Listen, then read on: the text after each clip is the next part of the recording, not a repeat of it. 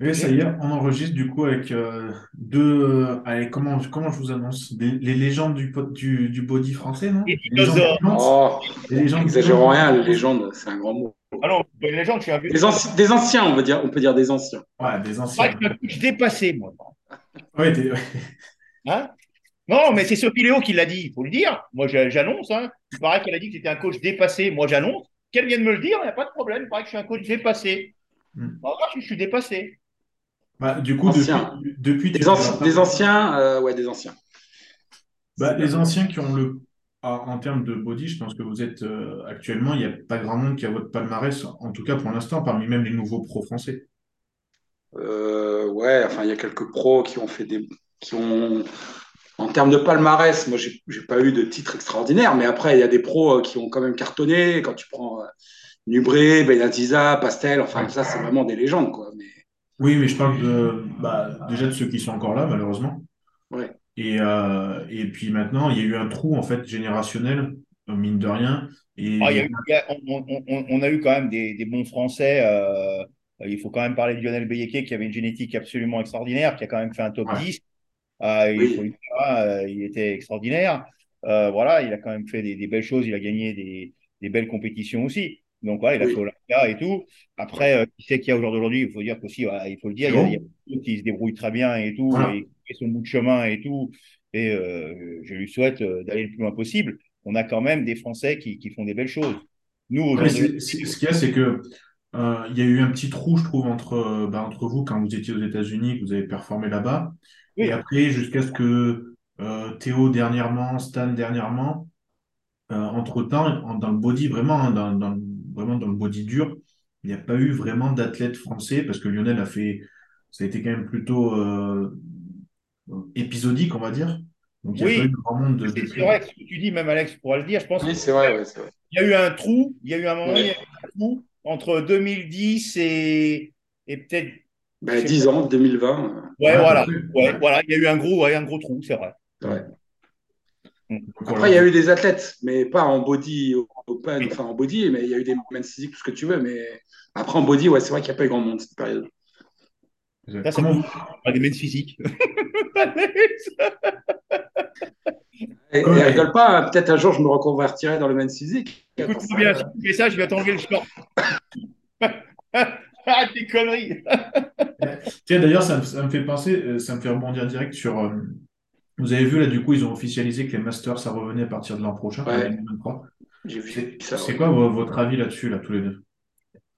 Ouais, je trouve que c'est bien. C'est très bien. Au contraire, ça donne une chance à ceux qui, à ceux qui ont plus. Je crois que c'est plus de 45 ans maintenant. À ceux qui ont plus de 45, Ouais. euh, s'ils veulent refaire des compètes. euh, Non, moi je trouve ça bien. Au contraire, je ne sais même pas pourquoi ils l'avaient enlevé d'ailleurs. Euh, est-ce qu'il n'y avait pas eu pro- pas mal de problèmes de santé, non, parmi ceux qui concouraient à cette époque-là, chez les, chez les Masters, non? Non, je ne suis pas, enfin, je suis pas au courant. Et a- après, tu as plein. Honnêtement, Alex, je pense qu'aujourd'hui, il y a plus de problèmes de santé aujourd'hui qu'avant. Euh, ouais, je sais pas, peut-être. Ouais, je sais pas, je suis pas sûr. Je suis pas sûr. Tu sais, on sait pas tout, hein, donc avant, on savait peut-être pas tout, Ouais. peut-être maintenant. euh, Aujourd'hui, aujourd'hui, on a tendance à dire les choses, mais aujourd'hui, c'est vrai que c'est un peu l'hécatombe pour certains. Aujourd'hui, avec Internet, si on est plus au courant de ce qui se passe, Ouais, mais, c'est euh, ça aussi. ouais. ouais. Mais je suis Et, pas sûr qu'il y ait plus de problèmes des, maintenant. il y a des mecs comme Kamal euh, qui, qui prouvent que se préparer à plus de 50 ans et performer à Olympia, c'est possible aussi. Ah Donc, euh, bah, moi, le- le- l'exemple quand même même, c'est Dexter Jackson quand même. Faut dire. Bah ouais. ouais. Là, Après, il y a eu des mecs qui ont, comment il s'appelle, là, euh, merde, un black américain, là, pareil, qui a, jusqu'à 50 ans, il a concouru, je sais plus son nom, là. Lui, pour, ce serait un bon candidat à Olympia, au Master. Euh, je sais plus son nom, mais ça va me revenir. Enfin, il y en a quelques-uns hein, qui, Ah ont, oui. qui ont le niveau hein, pour concourir à Olympia euh, Master sûr. Et vous, ça vous tenterait? Non, moi, peut-être un jour ça me reprendra, mais de toute façon, avec mon épaule, le problème, c'est que je sais très bien que je ferai plus, je serai plus au top. Donc, si c'est pour concourir à ne pas être au top, bah, ça m'intéresse pas. Moi, quand je fais quelque chose, je le fais à fond et je le fais bien ou je le fais pas du tout. Voilà. Donc, euh, donc bon, pour moi, il y a, je pense pas. Et toi, Luc? Tu, tu mets le short? Tu mets le short? Hein? Tu vas mettre le short, du coup? Là, tu es en train de m'insulter, c'est pas bien. Non, non, je respecte ceux qui font short, hein, je, je respecte. Mais bon, euh, aujourd'hui, ce qui me dérange, c'est qu'aujourd'hui, en men's physique, euh, les mecs, ils font plus de 100 kilos, ils ont des cannes quand même, ils, ont, ça, ils, s'attirent dans le short. je comprends pas bien. Je pense qu'à un moment donné, il faudra peut-être limiter les catégories de poids. Quand tu vois que des mecs maintenant hors saison, les men's physiques, ils sont à 115, 120 kilos, je comprends pas bien. Et j'ai un peu du mal, quoi. J'ai un peu du mal avec le short. voilà. Les, mecs enlever le short, elle est en classique physique ou je sais pas. Mais bon. Euh, mais attends, euh, excuse-moi, parce que moi, le men's physique, c'est pas trop mon rayon, mais t'as pas des catégories de poids à respecter en men's physique aussi? Eh Non, mais non, c'est ça le problème. S'il est là le problème. Ah, je croyais que c'était comme en classique physique, moi. Ah, non. Ah ouais, ok, d'accord. Si tu peux aujourd'hui, les mecs qui sont en men's physique, ils sont même plus gros que les classiques physiques et que certains pays. Bah ouais, non, mais c'est pour ça, moi, je croyais qu'il y avait des. Okay, eh, il est là le problème. Donc voilà. Alors, regarde, après, c'est euh, aussi, ça joue en, leur défaveur parce que regarde à combien ils seront sur scène à Olympia. Ouais, ça c'est c'est du, du, délire, ça. Franchement, c'est n'importe quoi. cette année, je comprends pas du tout. Là, c'est du délire, comme dirait c'est du délire. Cette bah. année, euh, euh, en Open 42, en classique physique, ils sont 60 et quelques. Euh... mais de toute façon, tu te souviens, Luc, avant, c'était déjà, il fallait gagner. C'était uniquement les, c'était les trois premiers. Après, ils ont trouvé qu'il y avait trop de monde à Olympia, ils ont réduit au premier. Après, il y a eu Loïc avec l'IFBB qui s'est séparé, et là, après, c'est devenu du grand n'importe quoi. Mais après, il ne faut pas se voiler la face, c'est juste du business, hein, parce que qui dit compétiteur dit plus d'argent qui rentre. Donc, euh, il y a plus de compétition, plus de compétiteurs, ben, du coup, il y a plus de participants à Olympia. Voilà. Maintenant, excuse-moi, mais 70 compétiteurs sur scène, c'est impossible à juger. Comment tu juges? 70 compétiteurs sur scène, c'est n'importe quoi. c'est n'importe quoi, c'est une boucherie, c'est une boucherie. Même, je sais plus, en Open, j'ai vu, il était presque 40, 40 déjà. 42, 42, 42. 42, mais c'est beaucoup trop, attends. Eh en Open, c'est incroyable. Moi, enfin, j'ai pas votre expérience, mais j'avais jamais vu ça, en fait. Moi, je ah, me souviens, je sais plus en, quelle année, euh, je crois que c'était bah, juste avant qu'ils disent seulement le premier, avant c'est les trois premiers. Donc, je crois qu'à Olympia, ils étaient une trentaine. Et ils se sont dit, bon, maintenant, on va réduire les critères, ce sera seulement le premier. Hmm. Et ben, en fait, c'est reparti, euh, reparti en live. Hein. Moi, quand j'ai fait Olympia à l'époque, on était 15 maxi. Hein. Ouais, ouais, c'était. Oui, en, 2010, on était 15 et en Open, il devait être 20 maxi. C'était Ouais, voilà, c'était une vingtaine max. Mais bon. Mais là, 42, comme dit Alex, si tu veux faire 42. Bah, il y en a, il y en a, ils vont, ils vont venir, ils vont passer, puis basta, quoi. Ah, il y en a qui vont monter, ils vont rester une minute sur scène, ils vont redescendre. C'est triste, hein, mais c'est la vérité. Hein. C'est ça qui est triste. pourtant, certains auront des beaux physiques, mais si tu te trouves dans le mauvais tiroir, tu te trouves dans un tiroir avec Rami, euh, Adi Chopin, euh, Curie, et puis, euh, je sais pas, Monique Walker, euh, t'es mort. Hein. Ce système, ça va pas plaire à certains, mais je trouve que ça tire le niveau vers le bas parce que, en fait, la moitié des mecs qui vont faire Olympia, là, ben, comme tu dis, ils vont ils vont faire, euh, si jusque les 15 premiers, ils vont tous faire 16e, quoi. Après, voilà. Donc, euh, Après... C'est ça en plus, parce que je pense pas qu'ils vont s'amuser à faire plus de tiroirs que ça et noter plus que ça. Ah non. Ah en général, ils, classent les 15 premiers, après, euh, c'est ah tout le monde ex aequo. Ça. De toute façon, ça, pour, eux, ça serait pas rentable sinon de faire passer tout le monde en termes de temps, en termes de. Non, mais c'est impossible. 40 personnes, tu peux pas. Attends. Puis là, ça va, là, ça va éjecter fort. Hein. Ils, vont, ils vont te faire 4-5 tiroirs, puis ça va être terminé. Hein ça éjecte, hein, ça va être dilué. Ouais, et ça, et encore, ça va être le premier soir. Après, le deuxième soir, ils vont même pas se faire chier, je pense. Bah, le, tu sais ce qu'ils vont faire? Le deuxième soir, ils vont rappeler tout le monde. Hein, ils, vont, ils vont faire un petit tour d'honneur. Et puis après, ils, vont, ils, vont, appeler le top 10. Et puis terminer. Hein. Tu crois qu'il n'y a que le top 10 qui va faire son posing? Ah, Bah oui. Non, je sais ah pas. Je... À mon avis, en général, Olympia, ils laissent tout le monde faire leur posing. Mais là, s'ils sont 42, c'est sûr que si chacun passe 3 minutes, 42 x 3, ça fait beaucoup. Quoi. Ah non, non, c'est pas possible. C'est pas possible, c'est impossible. Ouais, ça ouais. je sais pas. même, pour, les gens qui sont en train de regarder. Ouais, ouais, c'est sûr. Pas envie, T'as pas envie. Ouais. Bon, après. Ouais, après, voilà. Mais déjà, on sait que l'an prochain, ça va repartir pareil parce que le fait qu'il y ait déjà les qualifications qui, qui attaqué, et qui vont enchaîner ça, ça, va être pareil, hein, de toute façon. Et si en plus, euh, soi-disant, euh, c'est peut-être dans les tuyaux, ils vont refaire euh, l'IFBB avec la NPC, ils vont se reformer, ça sera encore pire aussi. Ouais, apparemment, c'est en discussion peut-être pour se reformer. Ah, alors là, je suis curieux de voir ça. Ouais, parce que Santora. parce que c'était un peu la guerre, mais bon. Ouais, On va cohabiter avec Magnotte, je ne pas trop, moi. on verra, mais bon.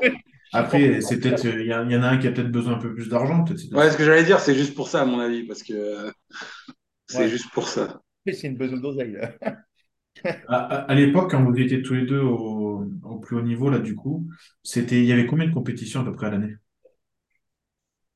Ouais, je sais pas, peut-être. euh, Déjà, c'était pratiquement 90% des compètes aux États-Unis. Ouais, déjà. Donc, tu avais, je sais pas, peut-être, j'ai une connerie, Luc, je sais pas, peut-être une dizaine C'est ça, ce que je te de dis. compètes aux États-Unis. Je crois que tu en avais eu à un moment, ouais, tu devais en avoir une ou deux, je crois, je sais plus, euh, en Europe ou en Inde. euh. Moi, je sais pas, j'ai toujours couru aux États-Unis, jamais euh, en Europe. Ouais. Si, après, ils sont mis à. Si, il y a eu à Madrid, il y a eu quelques compètes à Madrid. euh, Hmm. Mais, Si, le, le FIBO, des fois. Ou au FIBO, voilà, ouais, au FIBO, Ouais. moi j'avais fait au FIBO aussi.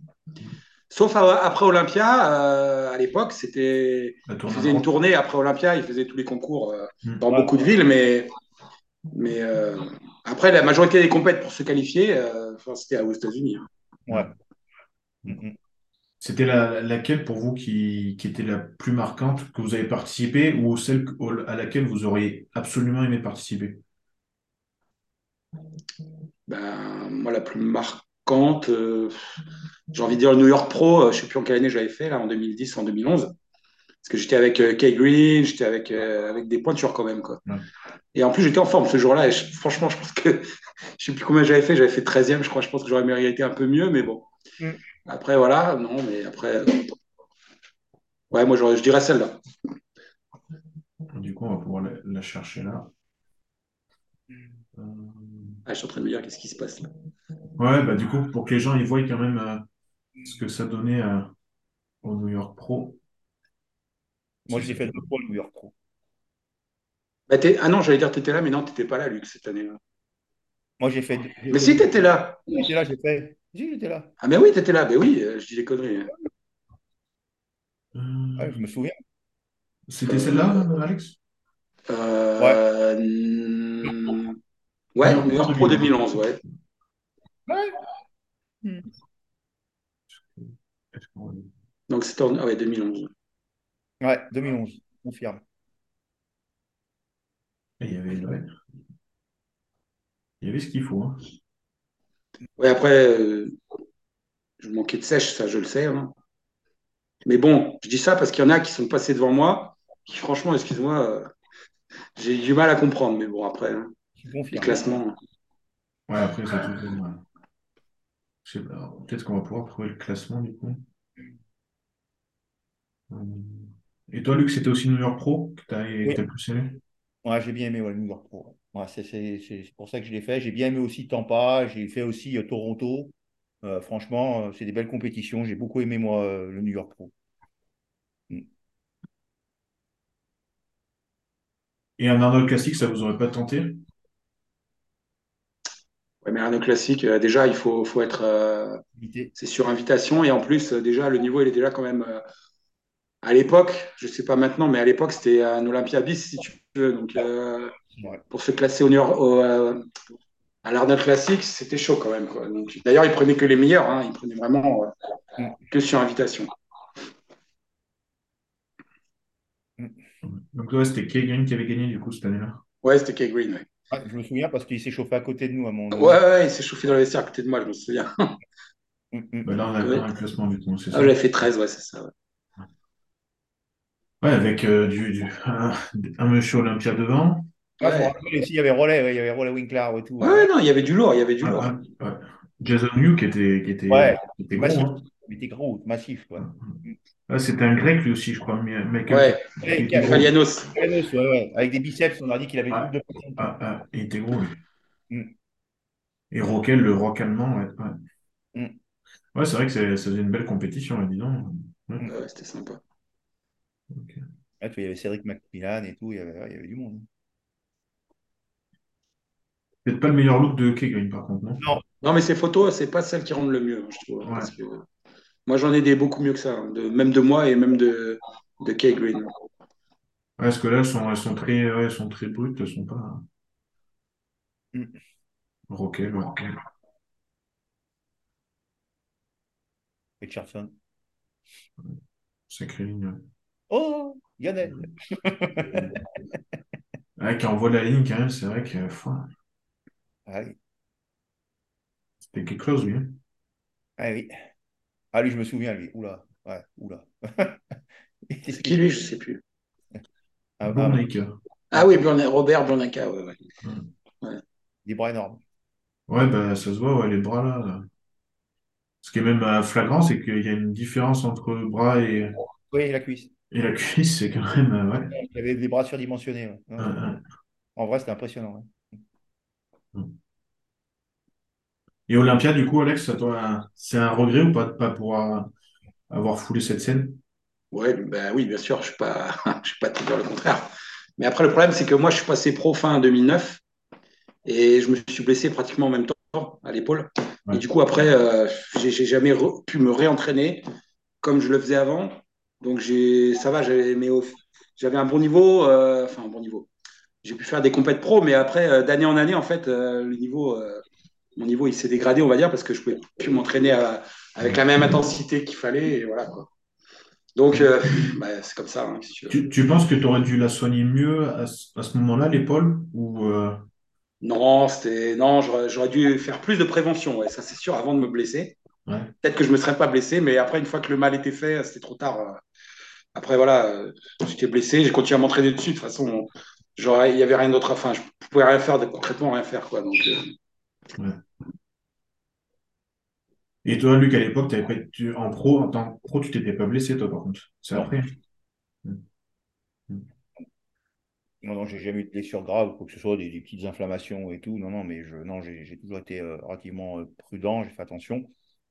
Donc, euh, non, non. Pour- Pourquoi toi, tu avais fait le choix de pas concourir en Europe? Parce que moi, c'était mon, mon truc, c'était de concourir vraiment aux États-Unis, quoi. Et puis, euh, l'occasion, il s'est fait, c'est qu'on est parti à plusieurs. Euh, il y avait, euh, bah, je suis parti euh, plusieurs fois avec Alex, avec Alex, je suis parti avec bah, Lionel. voilà, suis- non, mais si, tu- si tu veux, en fait, avant 2000, ouais, avant 2010, peut-être, c'était vraiment, il y avait que aux États-Unis. Tu en avais une ou deux en Europe ou je sais pas où, Ouais. et quelques-unes peut-être après Olympia, ils faisaient la tournée européenne, mais vraiment, c'était que aux États-Unis. Et je crois que c'est à partir de 2010, je crois qu'ils ont fait une fois au FIBO. Ouais. Et après, ils ont fait une fois à Madrid, une ou deux fois à Madrid, et voilà. Il y a eu quelques compètes euh, en Europe. Après, ils ont fait euh, au Brésil. Puis, bon, après, il y a eu la séparation des deux. Après, il y a eu pléthore de compètes. Mais si tu veux, euh, avant, c'était vrai, c'était vraiment que aux États-Unis. Si tu voulais concourir en pro, c'était que aux États-Unis. Ouais. En plus, il fallait se faire voir là-bas. C'est Ouais. là-bas que tout se passait. Quoi. Pas...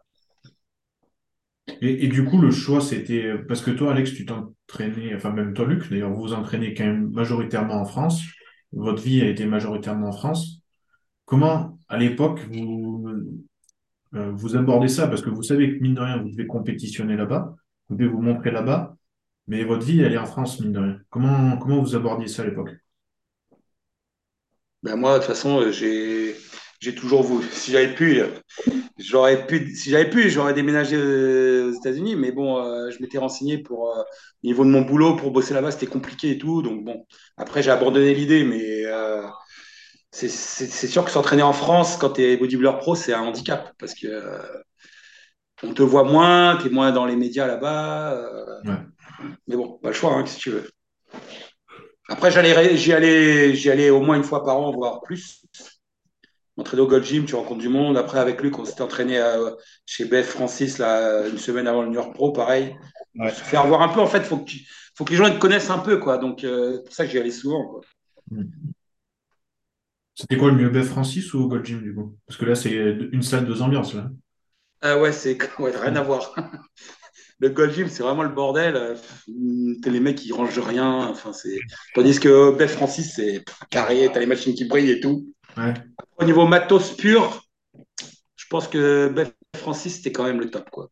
Ouais. Gold Gym, il y a beaucoup de machines, mais il y en a beaucoup qui servent à rien ou c'est un peu les mêmes. Je sais pas si C'est t'en penses. obsolète, hein. Je sais pas Ouais, si je suis d'accord. Mais euh, chez, chez Beth Francis, euh, franchement, c'était. Il y avait tout. Quoi. Chez Beth Francis, top du top, des matos. Ah ouais, vraiment top. ouais. Laisse tomber. Ça se voit, ça se voit que de toute façon, c'est tenu par vraiment euh, deux passionnés. Ça se voit dans les Ah ouais, ouais, ça, se voit de suite, clair.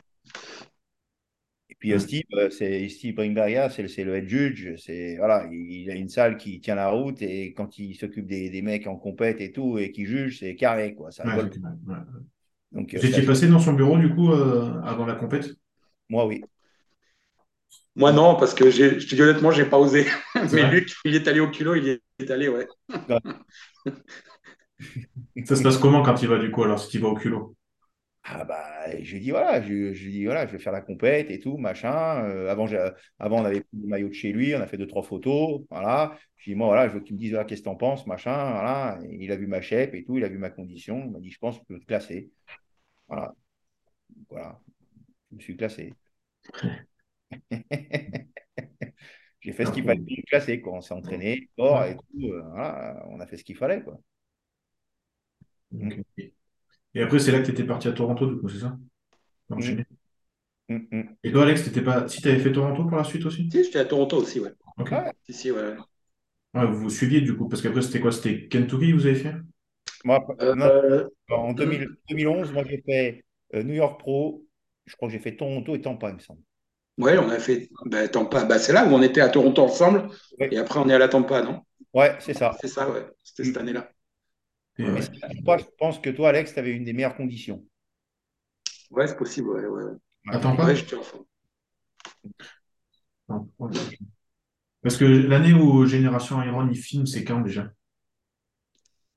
Euh, non, c'était après ça. C'était en 2012, je crois. Ouais. C'était en 2012, euh, je sais plus.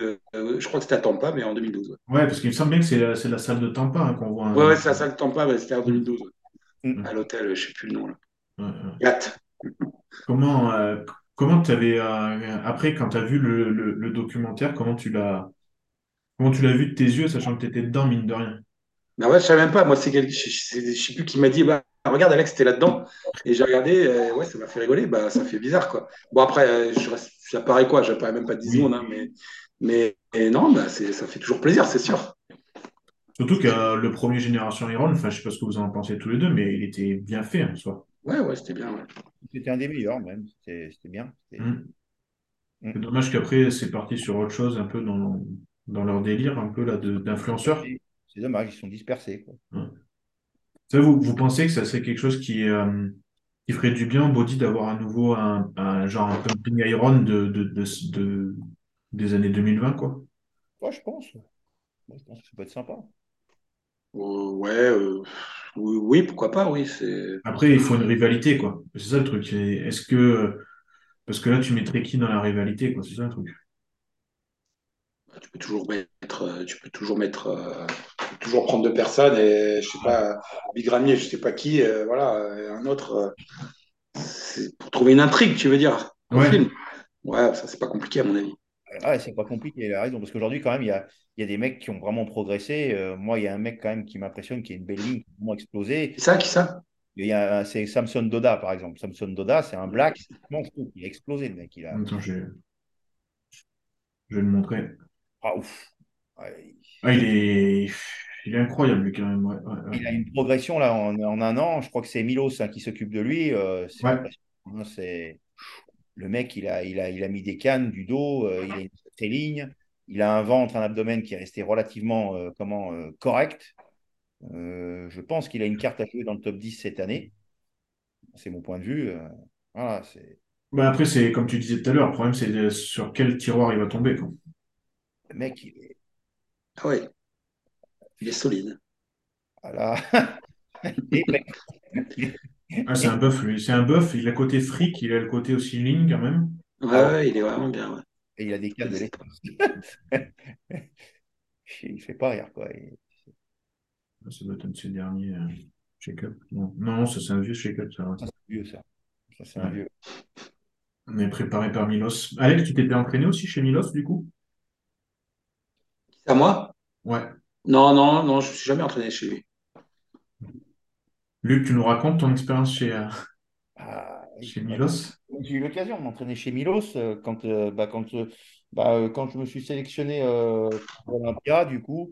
euh, quand, C'était au, excuse-moi, c'était au Co- Colosseum Gym, c'est ça là? ouais, c'est ça. Ouais, c'est ça, ouais. Bah, euh, quand je me suis sélectionné, bah, j'étais avec Alex le jour où j'ai déclenché ma sélection d'Olympia. On était au Connecticut. On était même dans la même maison. Il y avait Fred Sauvage à l'époque avec nous, qui était aussi avec nous dans la même maison. Il y avait, euh, il y avait ton ex-femme aussi, Alex. Il y avait euh, Véro. Et là, on était tous ensemble. On a fait cette compétition. Et c'est vrai qu'après, bah, j'ai eu l'opportunité de connaître Cathy Lefrançois, qui m'a proposé le- de venir euh, chez elle euh, avant ma préparation. Et du coup, je suis parti aux Oui, États-Unis c'est vrai, ouais, c'est vrai, je me souviens. parti aux États-Unis 3-4 semaines avant la préparation euh, d'Olympia, avant Olympia. Et puis, bah, du coup, j'ai eu l'occasion de partir avec Paluski. Je me suis entraîné avec lui un temps. Mhm. On a été au Coliseum faire une séance chez, chez Milos. ouais. ah, c'est quelque chose. Tu, tu, bouffes des séries, tu bouffes des exercices euh, graves, quoi. C'est un genre de circuit training qui ne s'arrête pas, quoi. Quand tu fais des pecs, tu vas te coller 7-8 exercices, et c'est une tournante géante, quoi. Ouais, ouais, mais lui, il est, il est beaucoup comme ça, lui. Donc c'est violent, quoi. C'est. Ouais. voilà, quoi. Il faut encaisser, quoi, le truc, quoi. Tu t'en souviens. tu t'entraînais comment, Alex, du coup, à cette époque-là, toi? Non, moi, je me suis toujours entraîné euh, essentiellement basique. De temps en temps, je faisais un peu de séances techniques, mais c'était majoritairement. Bon, allez, je faisais trois quarts de mes séances basiques et un quart technique. Quand je dis technique, c'est superset, dégressif, tout ça. Mhm. Mais moi, j'ai toujours été basique. Basique et lourd, c'est-à-dire série de 8, 6-8, quoi. Mhm. Avec un gros volume? Non, en général, j'ai enfin, toujours fait euh, trois exos, quatre séries pour chaque groupe musculaire. Peut-être un peu plus pour le dos, des fois un peu plus pour les quads, mais jamais plus que, jamais plus que 15 séries par groupe musculaire en tout cas. Ouais. Et je peux dire quand même une chose, c'est que quand, quand on était au Connecticut, donc moi j'avais pris la décision et Alex il, il a été OK, on s'entraînait deux fois par jour. Oui. Euh, non mais tapait dedans. on faisait un groupe le matin et un groupe le soir. Plus du cardio et tout, machin. Ouais, ouais.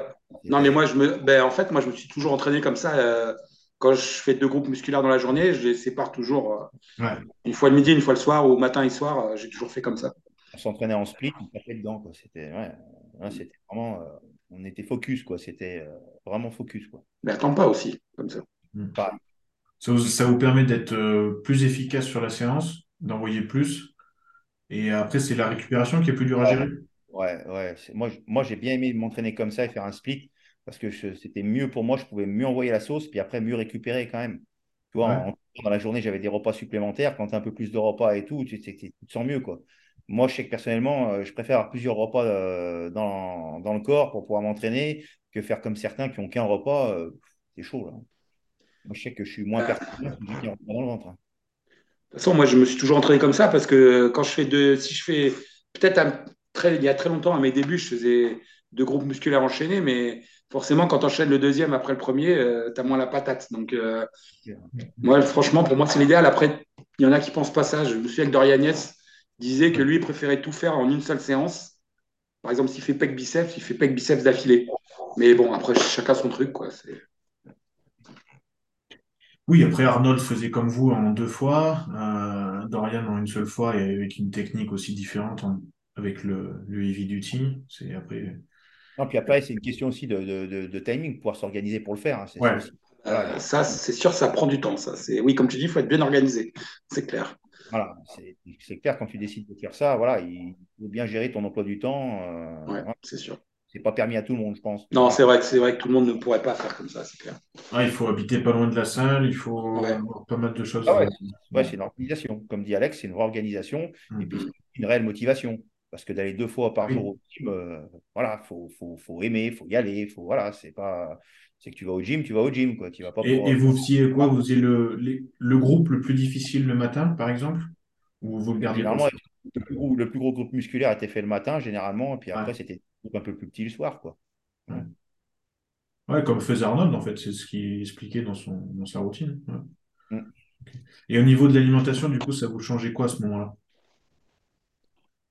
Pour moi, l'alimentation était la même en fait, parce que je m'arrangeais toujours pour avoir euh, au moins un, idéalement deux repas avant d'aller m'entraîner. De toute façon, mes repas c'était les mêmes, sauf que ben, c'était adapté en fonction de la séance. euh.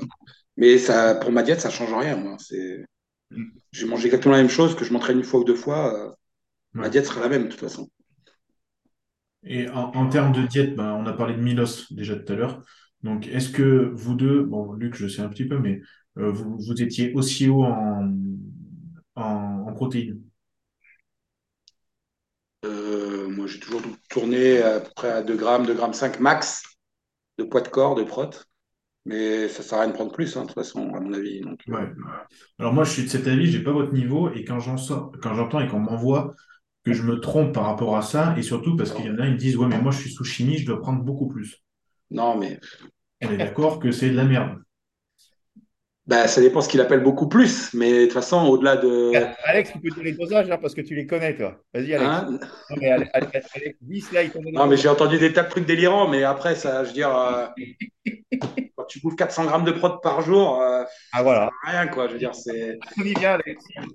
Et toi qui es dans le domaine euh, tu m'auras compris, quoi. tu connais l'histoire. Ouais, non, mais ça sert à rien d'aller au-delà d'une certaine dose. De toute façon, euh, chimie ou pas chimie. Hein. C'est dépenser à. Enfin, moi, je dis souvent, c'est, on perd de la place euh, pour, euh, bah, pour les autres substrats qu'on a besoin quand on fait de la muscu, en fait, typiquement. Donc, Non, le, problème, le problème, il va être clair et net. C'est que, comme dit Alex, c'est de manger 400 grammes de protéines. Et à mon avis, il va se passer un problème. Bah, t'acidifies en plus ton système digestif, Encore, les reins, acide, le système digestif, puis après, c'est les tendons, les articulations, ouais, l'inflammation générale. organique. Euh, je t'explique que, le foie, il n'aime pas, les reins non plus. euh, et puis après, il y a le pancréas, il y a, il y a tout ça. Non, mais surtout, ça sert à rien. Quoi. Je veux dire, tu n'auras pas plus de muscles, euh, Ah ouais. que tu sois sous chimie ou pas. Quoi. Ah si ouais, encore il y avait un intérêt, tu peux te dire, bon, bah, je vais bouffer 400 grammes. Mais là, en fait, non, ça sert à rien. Donc, euh, tu restes à tes 2 grammes par kilo, 2 grammes 5, grand, grand max, si tu veux. Enfin, à mon avis. Hein. Ah ben, plus, plus, ça sert à rien. Là, tu prêches un convaincu. Moi, je suis comme Bah toi. oui. Comme ça. Et on arrivait en condition, on était sec, on était dur, il n'y a, y a pas à tortiller. Donc, les mecs qui sont à 400 grammes de protéines, il faut m'expliquer. là. faut m'expliquer. Mais on voit tout et n'importe quoi, Luc. hein, tu sais bien. J'ai pas te... Le problème, le problème, c'est qu'après, quand il y a des jeunes novices qui, qui voient ça et qui veulent faire pareil, Bah, ils se flinguent. Ils se flinguent vite. hein. là, ils se flinguent, oui, ça c'est sûr. C'est sûr. Et ça marche pour les filles aussi. Hein. Ce qu'on Oui, oui. Un petit peu tout à l'heure, hein, c'est que les filles qui sont à des taux de protéines énormes et puis beaucoup de poudre en plus, alors ça aussi, c'est. ben, quand Ah, je l'ai vu, vu dernièrement, hein, je l'ai vu dernièrement, je discutais avec un élève et euh, euh, il a 150 grammes de, de poudre de protéines par jour. Énorme. après, je, je vais être très honnête, moi, des poudres, j'en ai consommé quand même pas mal. Pas mal avant, avant que tu me prépares, Luc. À l'époque, quand on était à, à Tampa, euh, qu'on allait faire les compètes, j'en consommais quand même pas mal parce que ça a quand même un côté pratique. ouais. Mais euh, je veux dire, quand tu, quand tu bouffes six fois ou sept fois par jour, c'est vrai qu'il faut les avaler. Après, les steaks, les blancs de poulet et tout. Donc, Je euh, me rappelle, je crois que shakers par jour. Alex. Deux. j'en prenais au moins deux, voire plus. Mais c'est vrai que, tu vois, avec du recul, depuis que j'ai arrêté quasiment, euh, quand je suis passé avec toi, j'ai bouffé que du solide. C'est vrai qu'au niveau digestif, ça allait beaucoup mieux. Quoi. C'est... Parce que j'avais du mal à digérer toutes ces protes. Je parle sous forme de poudre. C'est pas terrible, hein, c'est pas. C'est sûr que manger Disons que c'est voilà, c'est un côté pratique. Après, c'est sûr, si tu. Rien ne remplacera la vraie nourriture, je suis d'accord, ça, c'est sûr. Ouais. Moi, c'est- au moins, ça, c'est clair. C'est... De toute façon, je pense que oui, si t'as pas de vraie nourriture. ben- Mais bon, après, voilà, il y, en a pour tout le monde, on va dire. Mais bon, c'est... Non, puis Et, euh, attends, financièrement, il faut assurer, quand tu manges 150 grammes de, de poudre par jour, euh, ouais, mais après, ça dépend de laquelle tu prends aussi. Ah, là aussi, il y a, il y a- il y a toujours pas, il y a une histoire de qualité et de prix, mais quand même, tu vois, là, au jour d'aujourd'hui, en plus, la protéine va, relativement augmenter. Je pense qu'avant, pour avoir une protéine de base qui est correcte, il faut quand même compter au moins 60 euros le pot, le kilo. Ouais. Donc, euh, 60 euros le pot, euh, tu manges quasiment un kilo par semaine de poudre. euh, Ah ouais, ben, ça va vite, hein, ça c'est sûr. un chiffre, hein, euh, 6 x 4, 24, 240 euros de protéines par, par mois, euh, Ouais, ouais, c'est un budget. budget quand même. Ouais, ouais. Mm. Et, euh, et niveau, du coup, euh, au niveau alimentation, Alex, tu disais que tu étais à 6-7 repas par jour? Ouais, j'étais, allez, on va dire 7 si on considère que ma collation dans la nuit, c'est un repas. Mais bon, c'était des protéines en poudre. Mais sinon, dans la journée, ouais, j'ai toujours fait 6 repas. À cette époque-là, je faisais 6 repas. C'est le matin au réveil. Après, c'était genre 11h. Ouais, 11h, 11h30 si- avant d'aller m'entraîner. Après, c'était après l'entraînement 2h. Après, 16h30. Après, 18h avant l'entraînement du soir. Et après, le soir, quand je rentre chez moi. Ça fait 6. Et dans la nuit, une collation, euh, collation dans la nuit. Pourquoi tu, euh, tu en prenais une dans la nuit? C'était pour, euh, parce que ça suffisait pas? Non, parce que j'avais calculé ma dose de. Ben, pff, non, c'est que j'avais calculé ma dose de prot et que. Ben, comme ça, j'avais pas de fringale dans la nuit, si tu veux. Enfin, ça m'allait bien comme ça. Ça me Hmm. dérangeait pas de me lever la nuit et d'aller prendre ma prot ou manger un truc, euh, voilà quoi. Ouais. Ok. Et Et euh, je préférais répartir d'une manière générale, je préférais répartir mes apports de prot sur vraiment plusieurs, un max de petits repas, ouais, plutôt qu'en faire 5 ou 6, plus chargé. un peu, un, plus, un peu plus chargé, ouais. Je pense que l'assimilation était meilleure comme ça. Et d'ailleurs, je suis très surpris quand j'ai vu euh, les vidéos de Ronnie Coleman à l'époque, qui en fait, il mange que 4 ou 5 fois, je ne sais plus combien de repas il fait. Enfin, j'étais surpris, moi, je- parce qu'en fait, il ne fait pas beaucoup de repas, mais des vraiment plus grosses quantités. Ouais. Donc, euh, ça m'avait un peu surpris, mais bon. Bon, après, de toute façon, euh, tout chez lui était surprenant. hein. Ouais, c'est clair. ouais. Et au niveau des, euh, du cyclage, est-ce que tu cyclais euh, tes, euh, tes apports suivant la journée que tu avais d'entraînement? C'est-à-dire, C'est-à-dire que par exemple, sur le dos, tu disais tout à l'heure que tu mettais plus de séries, mais est-ce qu'aussi tu mangeais plus les jours du dos? ah non, non, non. J'avais quasiment toujours la même diète, euh, sauf quand je faisais du, enfin oui, sauf quand j'étais au régime, je faisais du cyclique. Ouais. C'est-à-dire des jours hauts, des jours bas, mais hors saison, si tu veux, j'étais pratiquement, euh, non, j'étais tout le temps la même chose, quoi. Mhm. Je mangeais tous les jours la même chose, la même quantité, les mêmes euh, aliments, toujours la même chose. Moi, je suis un peu, tu sais, c'est con, mais moi, je suis un peu routinier, quoi. Je suis... Ouais.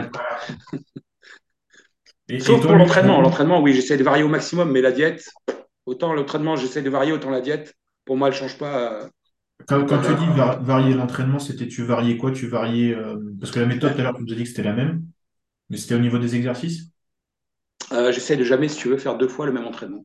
Que ce soit euh, euh, l'ordre des exercices, ou lourd, ou léger, ou voilà, ou c'est du technique. voilà. J'essaie vraiment de choquer le muscle au maximum. Quoi. Mhm. Ah oui, donc, euh, parce que ça aussi, on, on le voit maintenant, il y en a qui disent ça sert à rien de choquer le muscle, il y en a qui disent, qui croient encore, entre guillemets, à ce que disait, ça c'était Arnold, hein, qui, l'a- qui l'avait sorti dans Pumping Iron, il faut choquer le muscle. Pour toi, vraiment, il faut, c'est quelque chose qui est Ah ouais, important oui. Bah, franchement, attends, si tu t'entraînes, à chaque séance de pec, tu commences par du coucher, après tu passes aux écartés, puis tu finis au vis-à-vis. Si à chaque fois tu fais ça, bah, au bout d'un moment, ton muscle il s'habitue. Quoi. Je veux dire, euh, tu vas stagner. Enfin, c'est mon avis. Hein. Ouais, faut, hein, varier. Autant l'entraînement, il faut varier au maximum. Autant, voilà, je te dis la diète, c'est carré. Mais l'entraînement, oui, si tu veux que ton muscle il bouge, il faut le choquer à chaque entraînement. Mhm.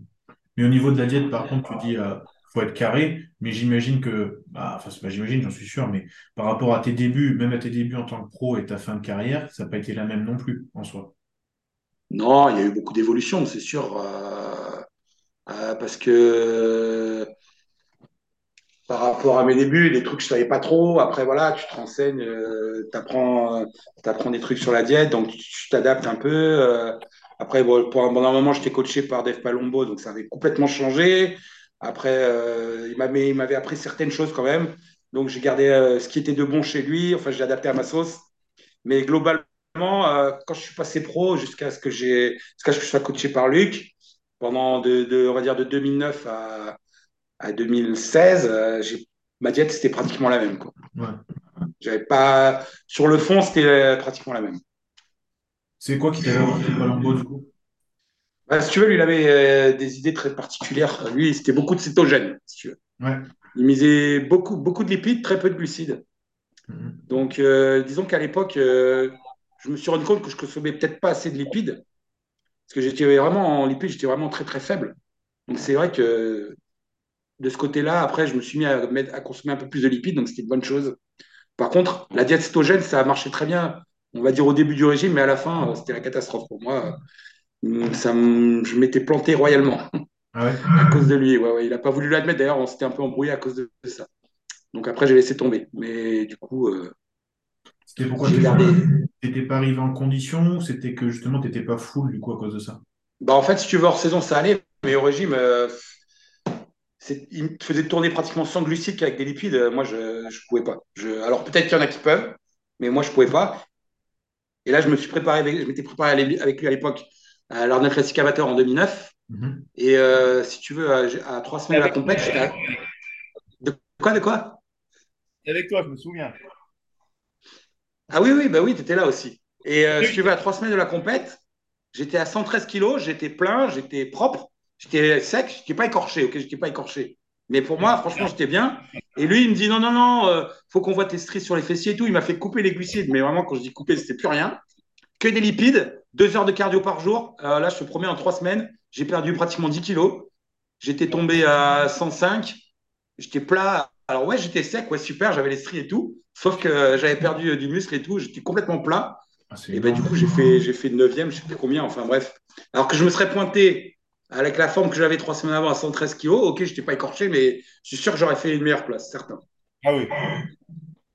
Mais c'est énorme d'avoir euh, coupé autant de poids en peu de temps, du coup, à cause de ça. Eh, attends, eh, attends. Quand tu coupes les glucides, tu n'as plus, Ouais. plus de glucides du tout. Avec deux heures eh, cardio. eh, eh, tu sais quoi, les glucides, c'était quoi? C'était une salade le soir et euh, une salade le midi. Tu fais deux heures de cardio par jour, une heure le matin à jeun, plus une heure après l'entraînement du soir. Euh, je te promets que ça descend très très vite.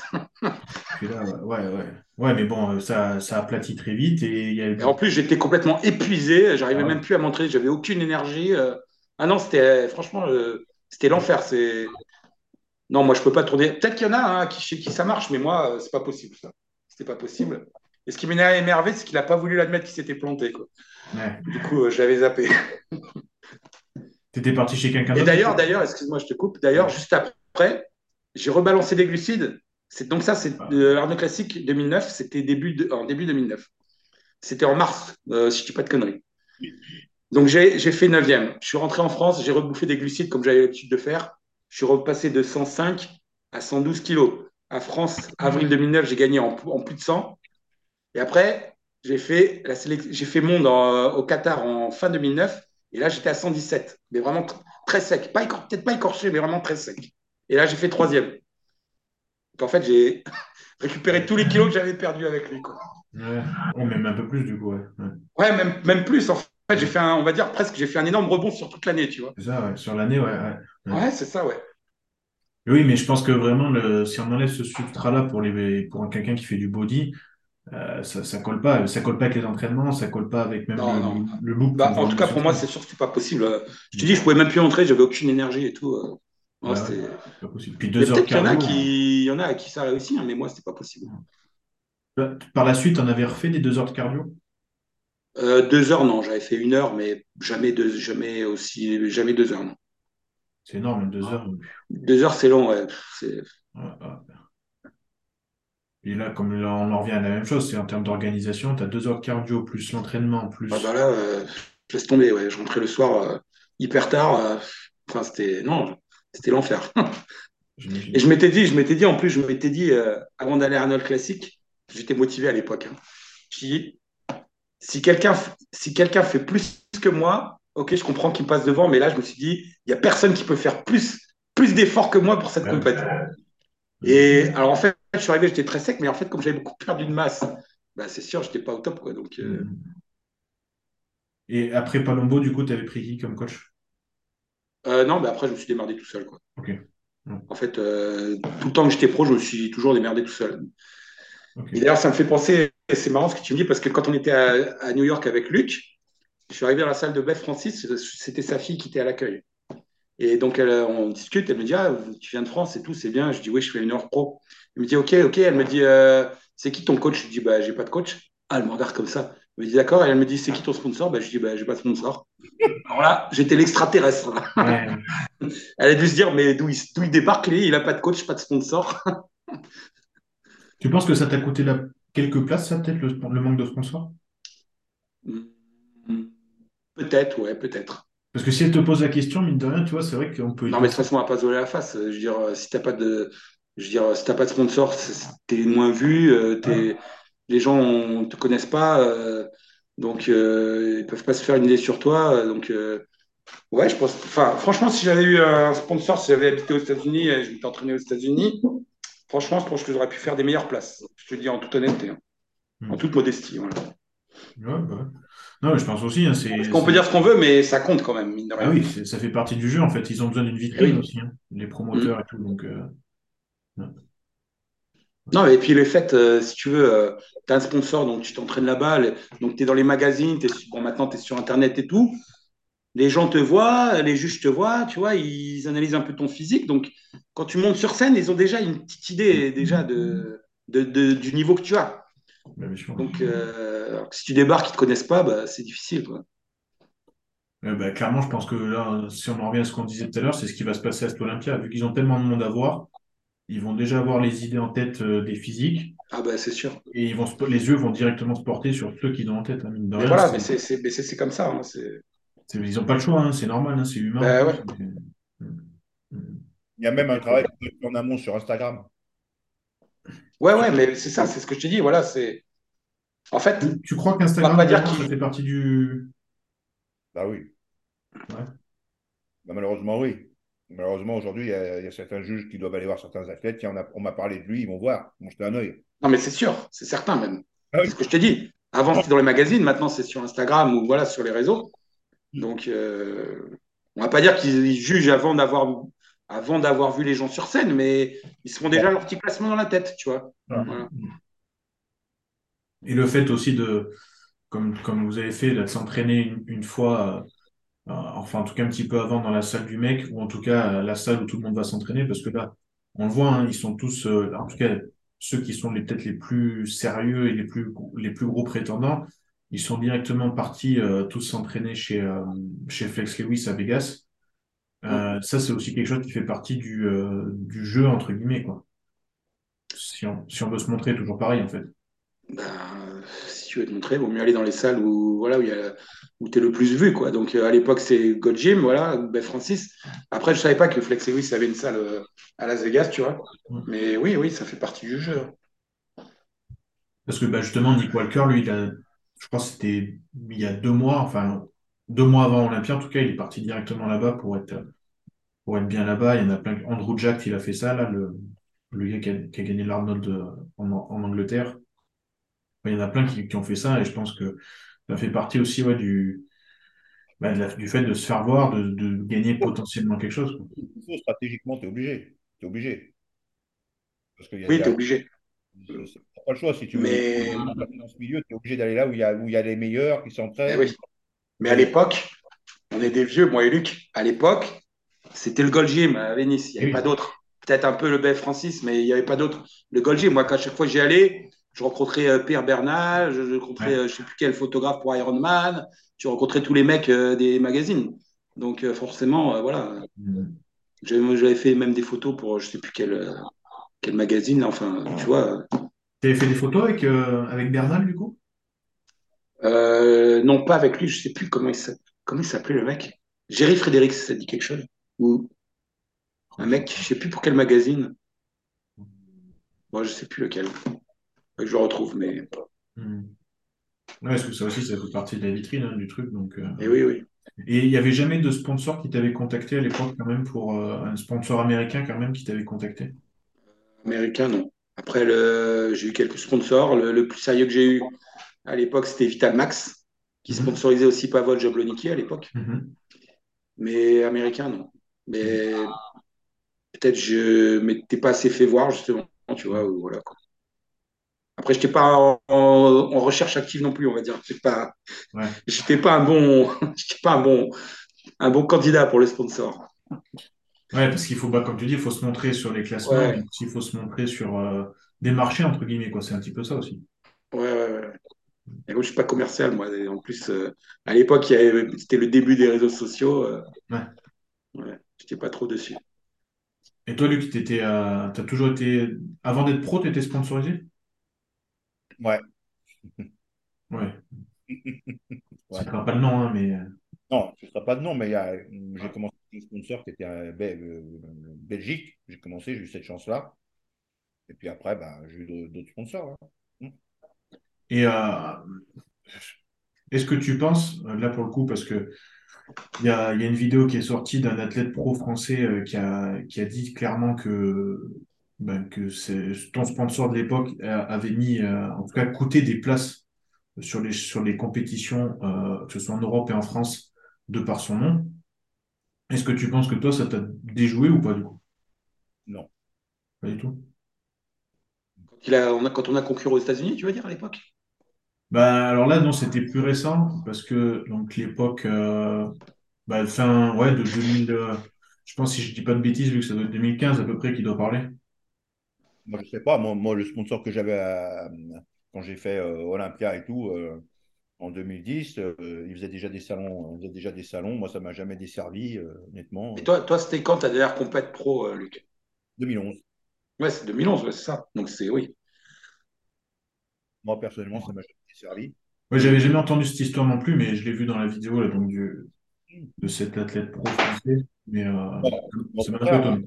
mon ancien sponsor de l'époque, euh, voilà, euh, il, m'a aidé pour que je fasse ce que j'avais à faire dans ce, dans, ce milieu-là. hein. Je ne vais pas dire le contraire, hein, contraire, hein, ça m'a permis de, faire des, choses que j'aurais peut-être pas pu faire tout seul.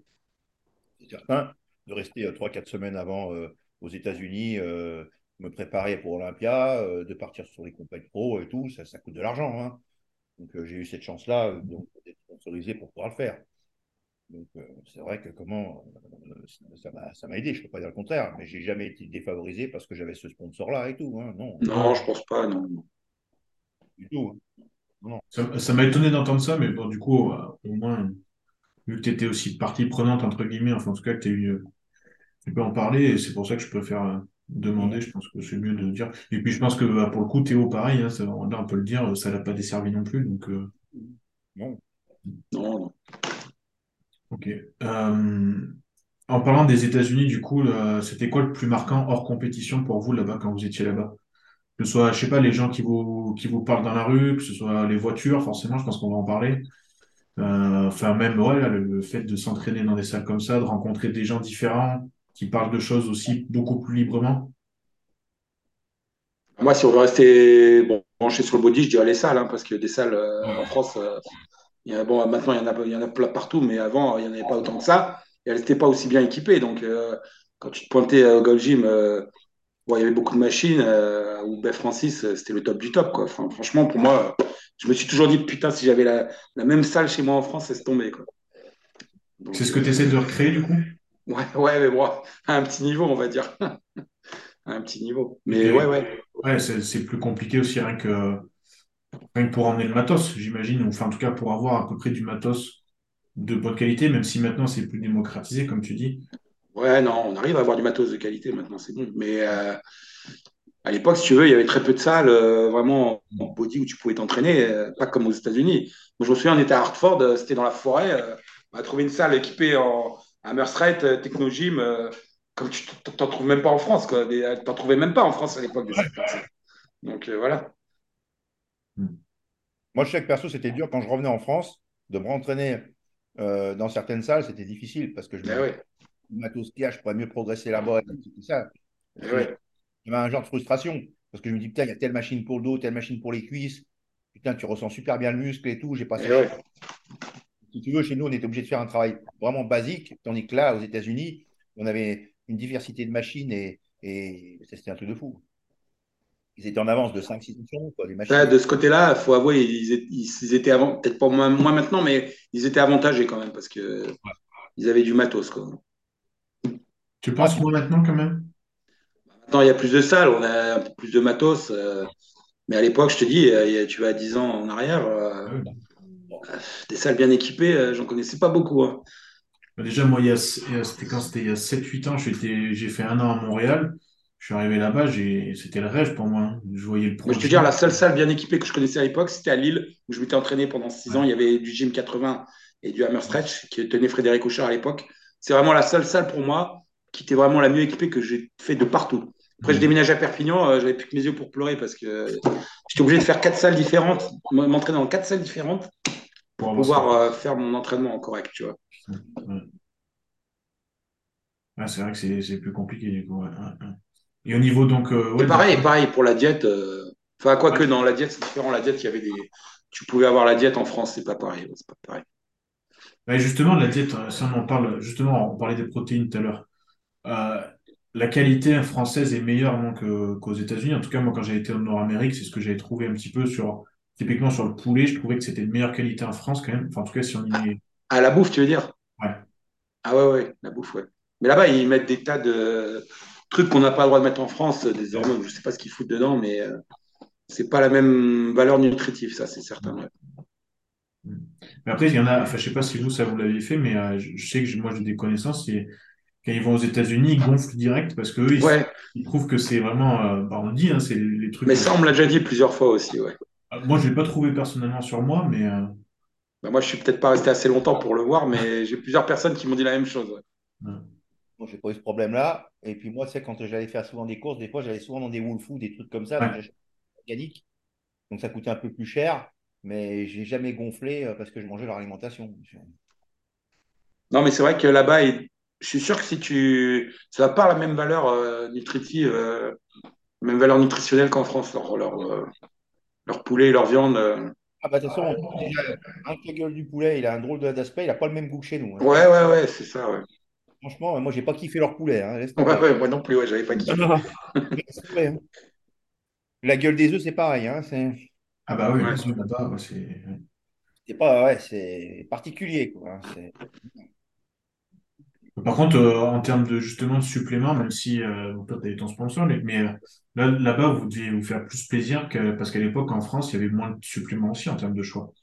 Les vitamines shop, c'était top. Les vitamines shop, tu as mis un vitamine shop ou un GNC et tout. Il y avait... GNC, ouais. GNC, ouais.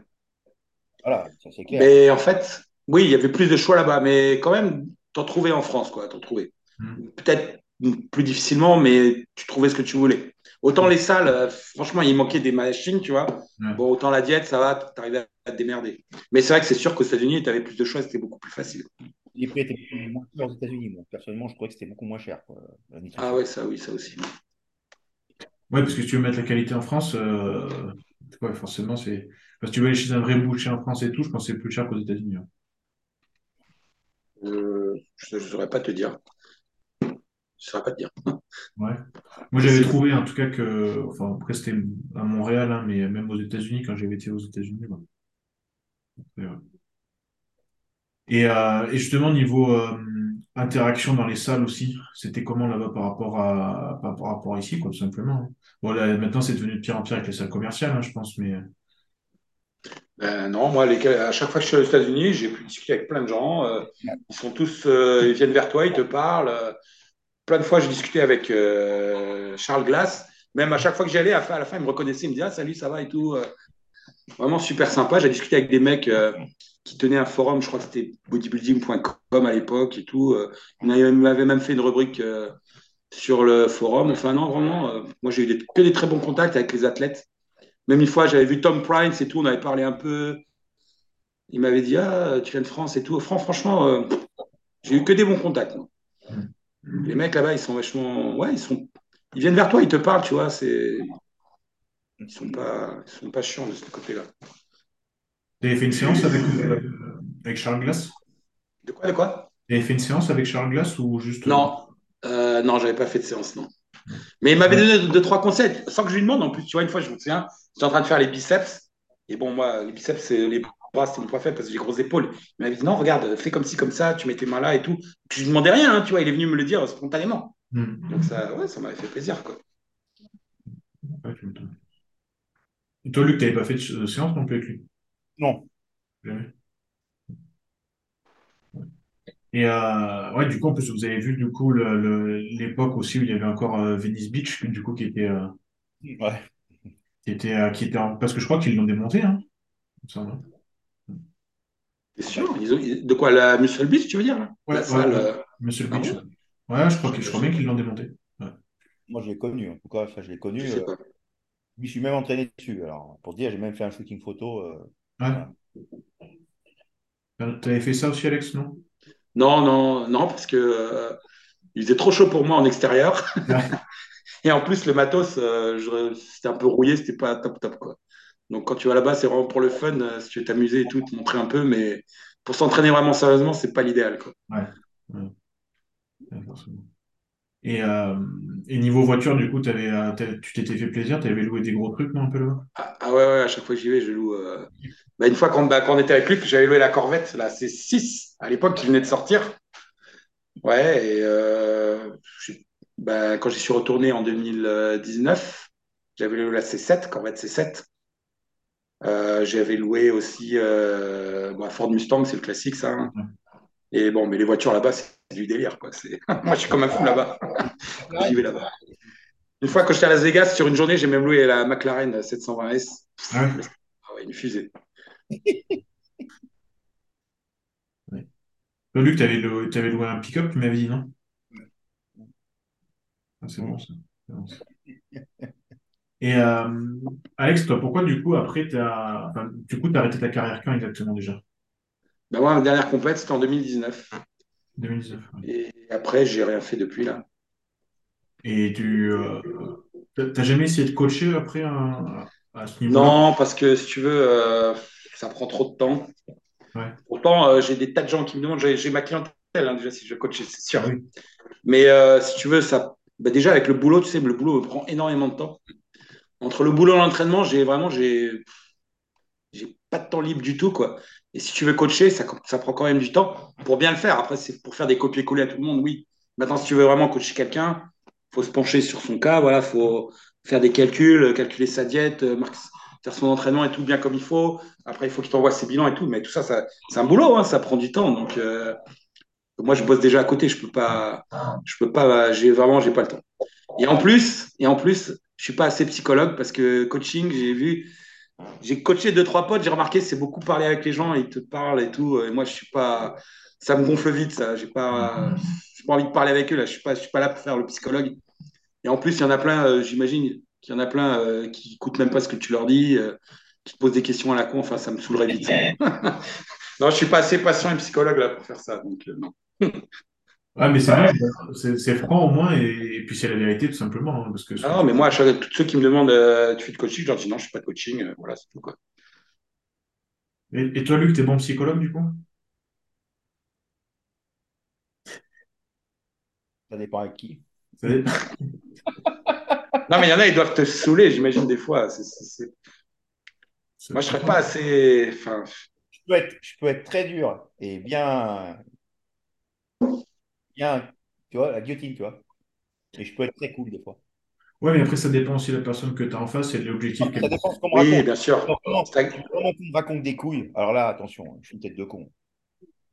Là, j'annonce, je peux, je peux, je peux pas, là, je suis pas gentil. Si vraiment je vois qu'on me raconte des conneries, là, je suis pas gentil. Oui. Ah ouais, là, tu sais, euh, comme dit Alex, hein, c'est un travail et tout. Moi, je m'investis dans ce que je fais. Moi, je suis petit collé. Moi, moi c'est le crayon papier. Attention, je travaille. Je sors la calculette, je sors le machin, je sors le truc. voilà, je m'amuse pas à appuyer sur un ordinateur et bip, bip, bip.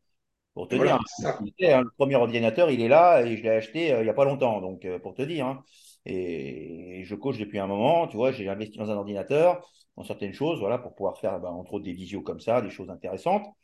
Donc euh, voilà, donc c'est vrai que quand tu t'investis dans quelque chose et puis que le client, tu vois, qui fait le con à côté, il y a un moment, où tu dis, écoute, mec, je ne vais pas perdre mon temps avec toi, je préfère arrêter. C'est tout, je préfère arrêter. Je ne veux pas de polémique et tout, parce que je pars du principe que si c'est un travail, c'est un travail euh, voilà, d'équipe, si moi je fais le travail et lui ne fait pas le travail, ça ne peut pas fonctionner. Et ce que je vais dire aujourd'hui, peut-être qu'il y en a qui vont mal le prendre, mais c'est qu'il y a beaucoup de coachs qui font bien leur travail et qui sont des fois dénigrés ou machin, mais c'est les élèves qui n'ont pas fait le boulot. Moi, excuse-moi, quand je vois des, quand je vois des athlètes pros qui changent de coach à tir larigot, c'est un problème. Et le problème, il vient pas des coachs. Hein. Excuse-moi. Hein. Excuse-moi, il vient, il vient réellement de, l'élève en lui-même. C'est un investissement qui ne sont pas faits pour supporter des diètes. Je te le dis. Et ouais, parce que ce qu'il faut savoir, c'est qu'une diète, c'est comme euh, fait Alex et tout, et tout, et il faisait moi aussi, c'est que nous, on faisait la diète à l'année. C'est-à-dire qu'en saison, on mangeait plus, mais on mangeait clean. Tu vois, on n'allait pas se, se, faire comme aujourd'hui, ils font des cheat meals, ça tire la rigot, des cheat Non, je l'ai fait, je l'ai fait, ça, faut être honnête. oui, non, mais, non, mais Alex, mais le reste... bar, mais là, c'est ouais. Maintenant, les mecs, ça bouffe des céréales, ça bouffe des burgers. Après. Ah oui, non, mais ça, c'est n'importe quoi. Il a fait un neuneu, là, faut y arrêter. Faut y arrêter, faut arrêter. Dorian Yates, il n'allait pas bouffer des burgers après les cuisses. Non, non, non, c'est sûr. Il allait bouffer un, un, dégueulon dans la poubelle. Je pense pas qu'il avait envie de bouffer un burger et des frites. Hein et puis les céréales et tout, faut y arrêter. Faut y arrêter. Non, mais il y a un moment il faut y arrêter. Les céréales, il y en a qui oublient de dire, c'est qu'avant, ils s'injectent de l'insuline comme des, comme des chiens. Et puis après, euh, ils bouffent 150 grammes de, de, de céréales pourries. Hein et puis après, une demi-heure après, ils balancent un vrai repas. faut dire la vérité. Moi, je dis la vérité. J'assume. Bon, bah les couilles. Ceux qui sont pas contents, ils ont qu'à venir me parler. Il n'y a pas de problème. Moi, j'assume. Il faut arrêter les conneries, il faut arrêter, là. faut arrêter parce qu'il y a des petits jeunes, qu'est-ce qu'ils font? Ils voient ça, ils se disent putain, moi aussi, je vais manger des burgers après les cuisses, je vais manger des Et mon petit coco, ce que tu as oublié, c'est que l'autre, il s'est envoyé, euh, je sais pas, moi, 200, 200 mg d'hormones thyroïdiennes, il s'est envoyé 100 euh, microgrammes de clenbuterol, voilà, et puis derrière, il s'est blindé aussi à l'insuline. Ça, tu le sais pas. Voilà, donc il faut arrêter. Non, c'est sûr. Et c'est ce qui me fait chier, c'est que la jeunesse d'aujourd'hui, il y a plein de petits jeunes qui sont prometteurs et tout, ils voient ça, ils font pareil. Et puis après, ils ne comprennent pas, ça ne marche pas. Lui, ça marche sur lui, moi, ça ne marche pas. Moi, j'en ai eu comme ça qui sont venus voir à la salle. Luc, je ne comprends pas, je mange des burgers après les cuisses, il n'y a rien qui se passe. Et j'ai dit, mec, c'est ce qu'il me raconte? Arrête. C'est pas ça la diète. Oui, mais il y a lui qui fait et tout. J'ai dit, mais lui, déjà, il a, il a 25 ans de muscles et tu ne sais pas ce qu'il fait en amont derrière. Tu ne sais pas ce qu'il prend, tu ne sais pas ce qu'il utilise. Ah bon, mais il fait des trucs particuliers. J'ai dit, mais mon gars, et attends, bien sûr que oui, il fait des trucs particuliers. Tu peux pas manger la nourriture comme ça et tout, et puis avoir un physique euh, tanké. C'est pas avec des pizzas et des burgers que tu construis un, un physique de titan. faut arrêter. Il faut, faut arrêter de raconter des salades. Il y a un moment donné, il faut arrêter. Il y a, comme dit Alex, il y a une base. Voilà, tu as une diète à l'année carrée. Voilà, tu manges plus en quantité, plus de calories. Et puis quand ça à la période de compétition, tu réduis ta diète. Mais excuse-moi, moi j'ai vu Alex faire les diètes, je l'ai jamais vu s'enfiler des burgers après l'essence de cuisse, excuse-moi. Voilà, voilà, nous on finissait les compètes, on allait se faire un cheesecake factory parce qu'on aimait bien, on mangeait bien, voilà, on allait se faire des Oui. trucs. Voilà, des trucs normaux.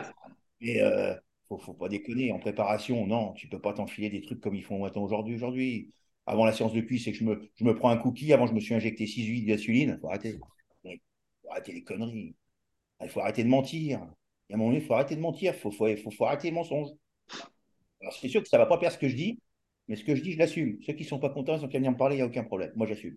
Voilà. Mais moi, je préfère le dire parce qu'aujourd'hui, il y a plein de jeunes qui veulent se lancer là-dedans, mais ils ne savent pas le côté obscur de la chose. Moi, le côté obscur, je l'ai vécu, euh, j'ai pratiqué, j'ai consommé. Voilà. Ça m'a amené à un moment donné dans le mur, pas au niveau de santé, mais au niveau, euh, euh, on va dire, de la justice. Voilà, il faut le dire. Moi, j'assume aussi. Donc voilà, Alex, il sait. Hein, je me suis fait exploser. Il y a eu une affaire. Voilà. Oui, j'ai consommé. Oui, j'ai utilisé. Voilà. Oui, j'ai fait de la compétition de niveau. On ne peut pas faire de la compétition à haut niveau sans ça. C'est pas possible. Point. Faut être clair. Quand tu veux faire du bodybuilding de compétition, quand tu veux être pro, il y a un moment donné, il y a le côté obscur. C'est comme ça. Si c'est bien fait, tu t'en sors bien, tu n'as pas de problème de santé. Si tu vas trop loin, c'est le cercueil. Point. Il n'y a pas, y a y a, pas, photo. Au jour d'aujourd'hui, on voit bien les, les catombes qu'il y a chez certains. Il y a des morts, les mecs qui claquent dans leur chambre d'hôtel à Olympia. Voilà. Il y a la vérité. A un moment donné, il faut dire la vérité. Voilà.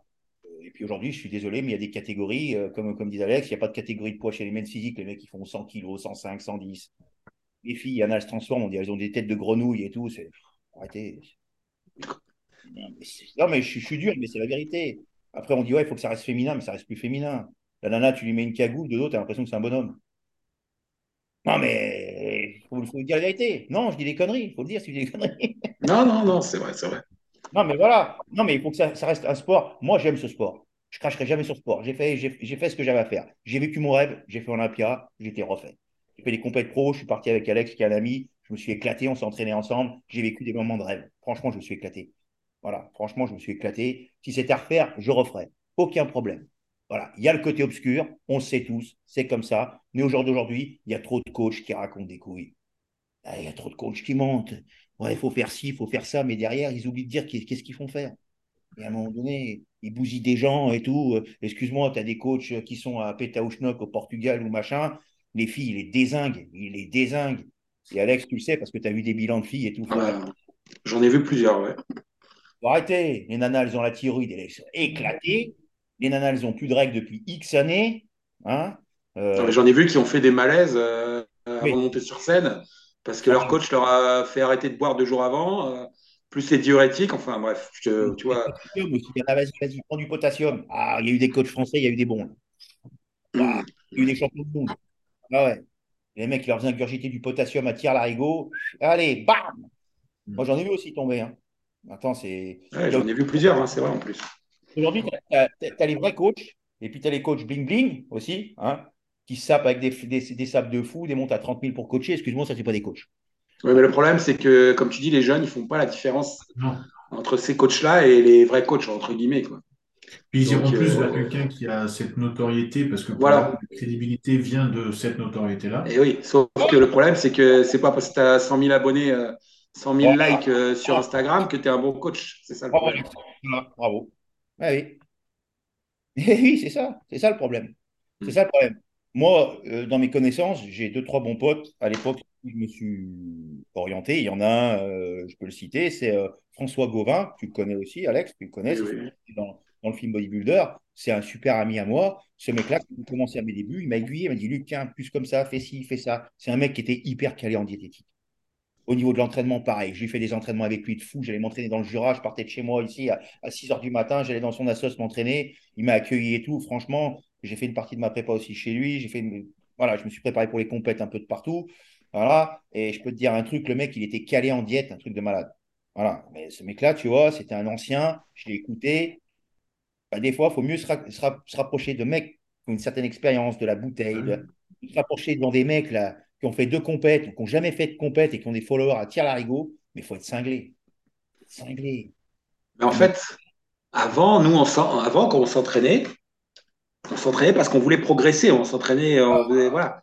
Alors que maintenant, j'ai l'impression qu'on s'entraîne parce que c'est la mode, voilà. Euh, tiens, j'ai une salle qui s'est ouverte là, j'allais m'entraîner. C'est la mode de se faire des, se mettre en prendre en photo, en selfie dans la salle et tout. Euh. ah bah lui, il coach, bah tiens, je vais me faire coacher par lui, c'est la mode. Il, il, est, il, a, il, a, beaucoup de followers et tout, mais. Il se les couilles de ça. Nous, on était là comme pour performer, pour, pour, pour progresser, pour s'entraîner. On rentrait pas dans la salle. Maintenant, les gens, ils rentrent dans la salle. Ah, mais ils rentrent dans la salle, ce que je te dis maintenant, parce que ça fait bien. C'est la mode, voilà. C'est. Voilà on va s'entraîner comme on va au café ou je sais pas. Alors qu'avant, on s'entraînait, putain, on en voulait quoi. On voulait, on s'entraînait pour progresser quoi. Alors c'est pas le cas maintenant. Ah, du grand entraînement quoi. C'est de la sueur, euh, de la défonce et tout. Voilà. On poussait de la fonte, on brassait des, tonnes de fonte, ça c'est sûr. Maintenant, au jour d'aujourd'hui. Euh, non, mais puis bon, les salles ne sont pas faites pour ça maintenant. cela dit, hein. c'est, certes, il y a des salles de partout, mais c'est pas ce qu'ils veulent. Hein. De toute façon, quelqu'un qui s'entraîne Dieu, ils en veulent pas de ça. Hein.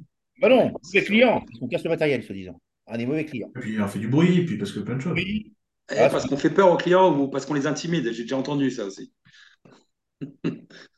c'est le con quand même. c'est le con parce que souvent, c'est la personne qui va se plaindre, ça va être, euh, ça va être la, maman là, qui, qui est en brassière. Maintenant, c'est ça, un brassière, legging tout serré, mais ça déborde de partout, qui va te dire que tu l'intimides parce que toi, tu es, es, couvert de la tête aux pieds et que tu t'entraînes dur. Euh, je l'ai encore vu un tout à l'heure, hein, donc c'est pour ça que je le dis, mais c'est vrai que c'est, tu dis, en fait, c'est, bah, voilà, c'est, devenu le PMU du De toute façon, tu ne me verras pas dans ce genre de salle, je te rassure. Ouais, bah, c'est clair. là, quand j'en vois, là, ça fait euh, ce que je m'entraîne vers les coups de 11h midi. Là, il y avait la, Coupe du Monde et les mecs, ils étaient sur leur téléphone, ils regardaient les matchs en même temps qu'ils s'entraînaient. Je disais, mais putain, ça se passe comment tu... Ça sert à rien qu'ils viennent, franchement, ça sert à rien qu'ils viennent, reste chez toi. Ouais, ben achète-toi, c'est ça. Ah Donc, ah euh, Moi, à l'époque, quand je me préparais pour les compètes, tu sais quoi? Bah, Il y avait les téléphones Internet, hein, mais je prenais même pas mon téléphone avec moi, c'était dans le vestiaire. Je voulais pas être dérangé, justement. Donc, euh, mhm. Après, il faut savoir ce que tu veux, hein, c'est tout. Oui, voilà, mais il faut être cohérent aussi avec ce que, ce, que tu, ce que tu prêches, entre guillemets, dans le sens où si tu dis que tu es là pour t'entraîner, entraîne-toi. C'est... Non, mais une grosse partie qui sont là, ils sont pas là pour s'entraîner, justement. Ils sont là pour se détendre euh, ou, pour, euh, ou pour rencontrer du monde ou pour discuter. Euh. Ah oui, ouais, mais c'est vrai qu'il y, a le côté aussi, c'est le, le Tinder en gros maintenant. Tu as le Tinder en vrai, tu vas à la salle. Mais ouais, mais tu n'avais pas ça avant, parce qu'avant, les, les, quelques, il y avait beaucoup moins de salles. Les quelques salles qu'il y avait, je veux dire, voilà, ce que je te dis, les gens, ils venaient pour s'entraîner, ils ne venaient pas pour discuter. Donc, ceux qui voulaient discuter, bah, ils ne venaient pas dans les salles de muscles, voilà. Du coup, tu n'avais que des vrais athlètes, athlètes bon, euh, qui venaient s'entraîner dans les salles. Voilà. Pas comme maintenant. Quoi. Et, du coup, comment ça se fait que tu as, euh, quand même cette salle à Perpignan, toi, Alex? Bah, Moi, c'était mon rêve depuis très longtemps d'ouvrir une salle. Depuis, depuis que j'étais à Lille à l'époque et encore à la, encore à la fac. Donc, euh, ça a failli se faire plusieurs fois. Une fois en 2009, j'ai failli le faire aussi, mais bon, finalement, ça n'a pas pu pour diverses raisons. Et puis là, j'ai eu l'opportunité en 2000, fin 2016 avec euh, deux associés. Voilà, on a monté ça. C'était mon rêve, donc voilà, je suis content de l'avoir fait. Comment tu, bah, justement, comment comment tu abordes la concurrence avec ces salles-là, avec ces salles Pas facile, mais on essaie d'apporter justement des choses qu'il n'y a pas dans toutes ces chaînes de, de fitness ou de low cost. Bah, déjà, la qualité du matériel. mais bon, le problème, c'est que euh, beaucoup de gens ne font pas la différence entre un matos premier prix ou vraiment un truc. Euh, il y a vraiment que ceux qui ont l'habitude. Et après, on essaie d'apporter euh, le côté personnel qu'il n'y a pas, qui a pas dans les salles, tu vois, de, toutes les chaînes. Tu es juste un numéro, alors que nous, les gens, on s'intéresse un peu à eux, tu vois, on essaie de leur montrer un peu l'utilisation des machines. S'ils veulent des conseils sur la diète, on leur donne. voilà, on essaye de, faire un truc personnalisé, tu vois pas moi parce que je suis pas à l'accueil, mais je sais que la personne qui est à l'accueil, elle connaît les prénoms de tout le monde. Tu vois, quand les gens y rentrent, ils disent Ah, salut Michel, ah, salut, euh, tu vois. Mm. Donc, euh, on essaie d'apporter ces, trucs-là qu'il n'y a pas dans toutes les chaînes, euh, toutes les grandes chaînes. Convivialité. Voilà, convivialité, humanité. voilà. humain. Voilà. Mm. Et ouais, niveau matos, du coup. Tu mais pour répondre, excuse-moi, pour répondre à ta question, c'est c'est pas facile parce que voilà, il y a des salles, il y en a de plus en plus. Moi, je sais qu'à Perpignan, là, une grande chaîne que je ne citerai pas. Ils, sont, ils ont cinq salles, ils vont en ouvrir une sixième bientôt. Donc, euh, c'est dur, dur, mais bon. Ouais, bon, après, c'est pas la même clientèle aussi qu'ils attirent, quoi. Non, non, c'est pas la même clientèle, c'est sûr. Mais tu sais, il y en a. C'est quelle clientèle, Alex? Non, nous, on a beaucoup... nous, les gens qui viennent, ce que je te disais, c'est comme avant, ils s'entraînent, ils viennent pour s'entraîner. Ouais, Voilà, ouais. ils viennent pas pour euh, discuter ou pour se faire voir. Ouais, c'est ça. Et après, ouais, de toute façon, ils, ils ont pas envie. En fait, à partir du moment où ils choisissent cette salle, la plupart, hein, peut-être pas tous, hein, mais en fait, ils n'ont pas envie d'investir sur eux-mêmes. Donc déjà, ça ne marche pas, en fait.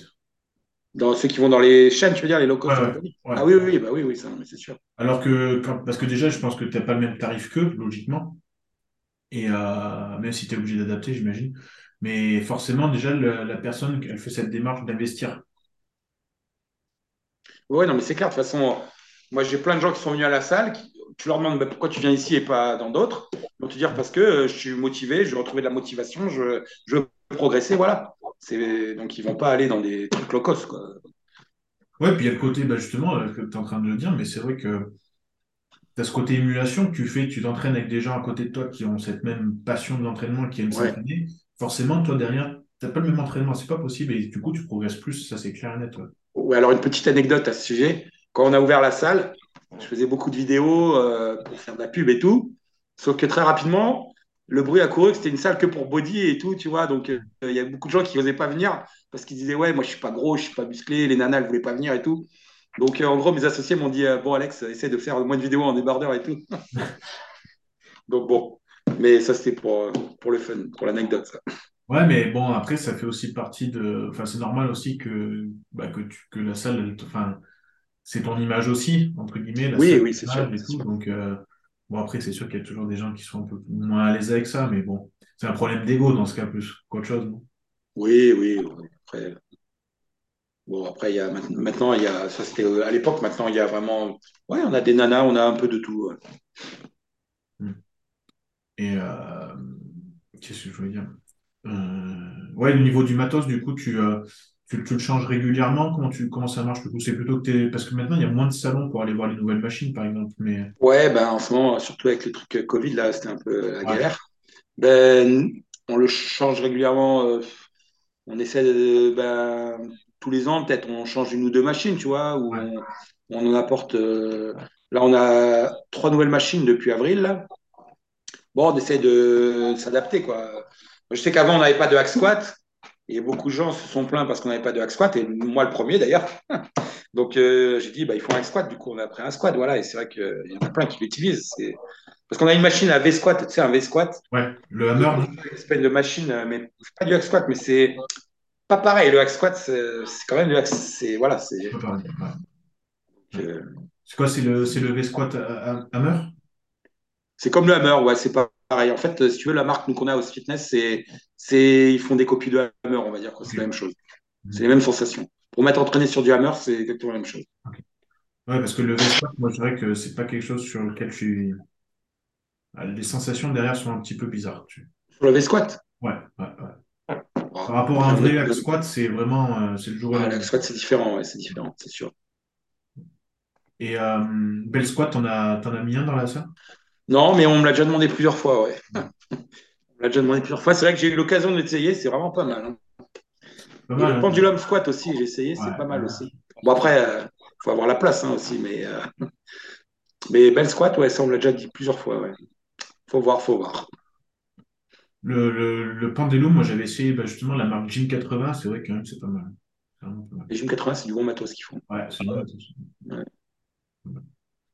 Euh, et toi, Luc, du coup, le bel squat, tu l'avais pas essayé encore, du coup, non? Non. Tu l'as jamais essayé, le bel squat?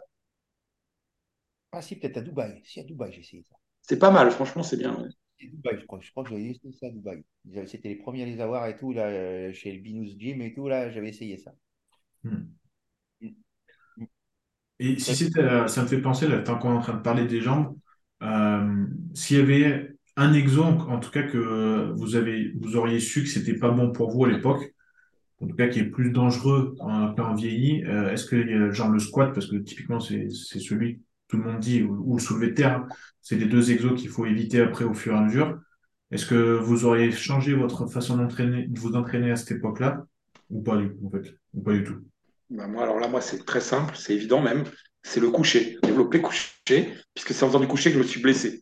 Donc, euh, franchement, euh, si j'avais pu l'éviter. Mais bon. Par contre, le squat, sous les terres, j'ai jamais eu de problème de.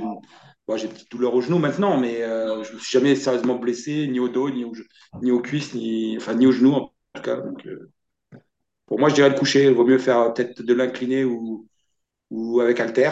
Avec halter, c'est bien. C'est une meilleure sensation, je trouve. Ouais. Et le coucher, hum, c'est vrai que hum, ça peut être vite dangereux. Parce que Comment t'en ça fait mais- Ah, ça se mais- fait qu'ils faisaient autant de coucher? Moi, j'étais basique, moi, je te dis, voilà, je, je faisais du coucher parce que, voilà, c'était un mouvement pour les pecs et tout, euh, ça me réussissait bien, donc, euh, mais c'est vrai que pour l'épaule, euh, en fait, si tu veux, je me suis blessé, le mec, il m'a mal assuré, donc tout le poids s'est reporté sur l'articulation et du coup, le cartilage a pété, mais c'est un mouvement qui peut être vite dangereux, bah, comme oui, comme le squat, le soulevé de terre, hein, c'est sûr. Tu, tu penses que, c'est un peu con hein, ce que je veux dire, mais tu penses que ça aurait été mieux que le, ce soit le pec qui lâche plutôt que l'épaule? Ben, à la limite, oui, parce que le pec, ben, ça se répare. Tu, tu réinsères. C'est le muscle, ça se répare bien. Si c'est le tendon, tu le, tu le réinsères. Tandis que là, le cartilage, il a pété, ça se répare pas. Après, il n'y avait plus de cartilage, c'était os contre os tellement il était abîmé. Après, l'os était abîmé, donc du coup, j'ai dû mettre la prothèse. Et après, voilà, malheureusement, euh, il y a pas, tu peux rien faire d'autre. Donc, euh, ça m'a beaucoup limité après dans l'entraînement, si tu veux. Même dans la mobilité, du coup. Ouais, mais même dans la mais Parce que comme on dit, pour en aller un squat sur, pour, pour aller chercher un En squat, fait, si je ne si je repense pas à refaire de compète, c'est pas, pas seulement parce que je peux pas m'entraîner avec l'intensité, mais parce que je peux même plus poser. Tu vois, quand je fais un double biceps, je peux plus ramener le bras en arrière. Et les torsos de face, je peux même plus les faire, c'est impossible. Donc, de toute façon, je peux même plus faire ces deux poses-là, donc ça sert que je me prépare. Si je peux même plus faire un double biceps de face, ça sert à rien, quoi. Parce que l'entraînement, je me suis adapté, bon, même s'il y a un petit décalage, mais très léger. Mais si tu peux pas faire les poses imposées, bah, ça sert à rien. forcément, ouais. Je suis d'accord avec Alex. hein. Moi, le coucher, ça n'a jamais été mon truc. Moi, euh, dès que j'ai voulu faire un peu de coucher et mettre lourd, ça me tire dans les épaules sévères.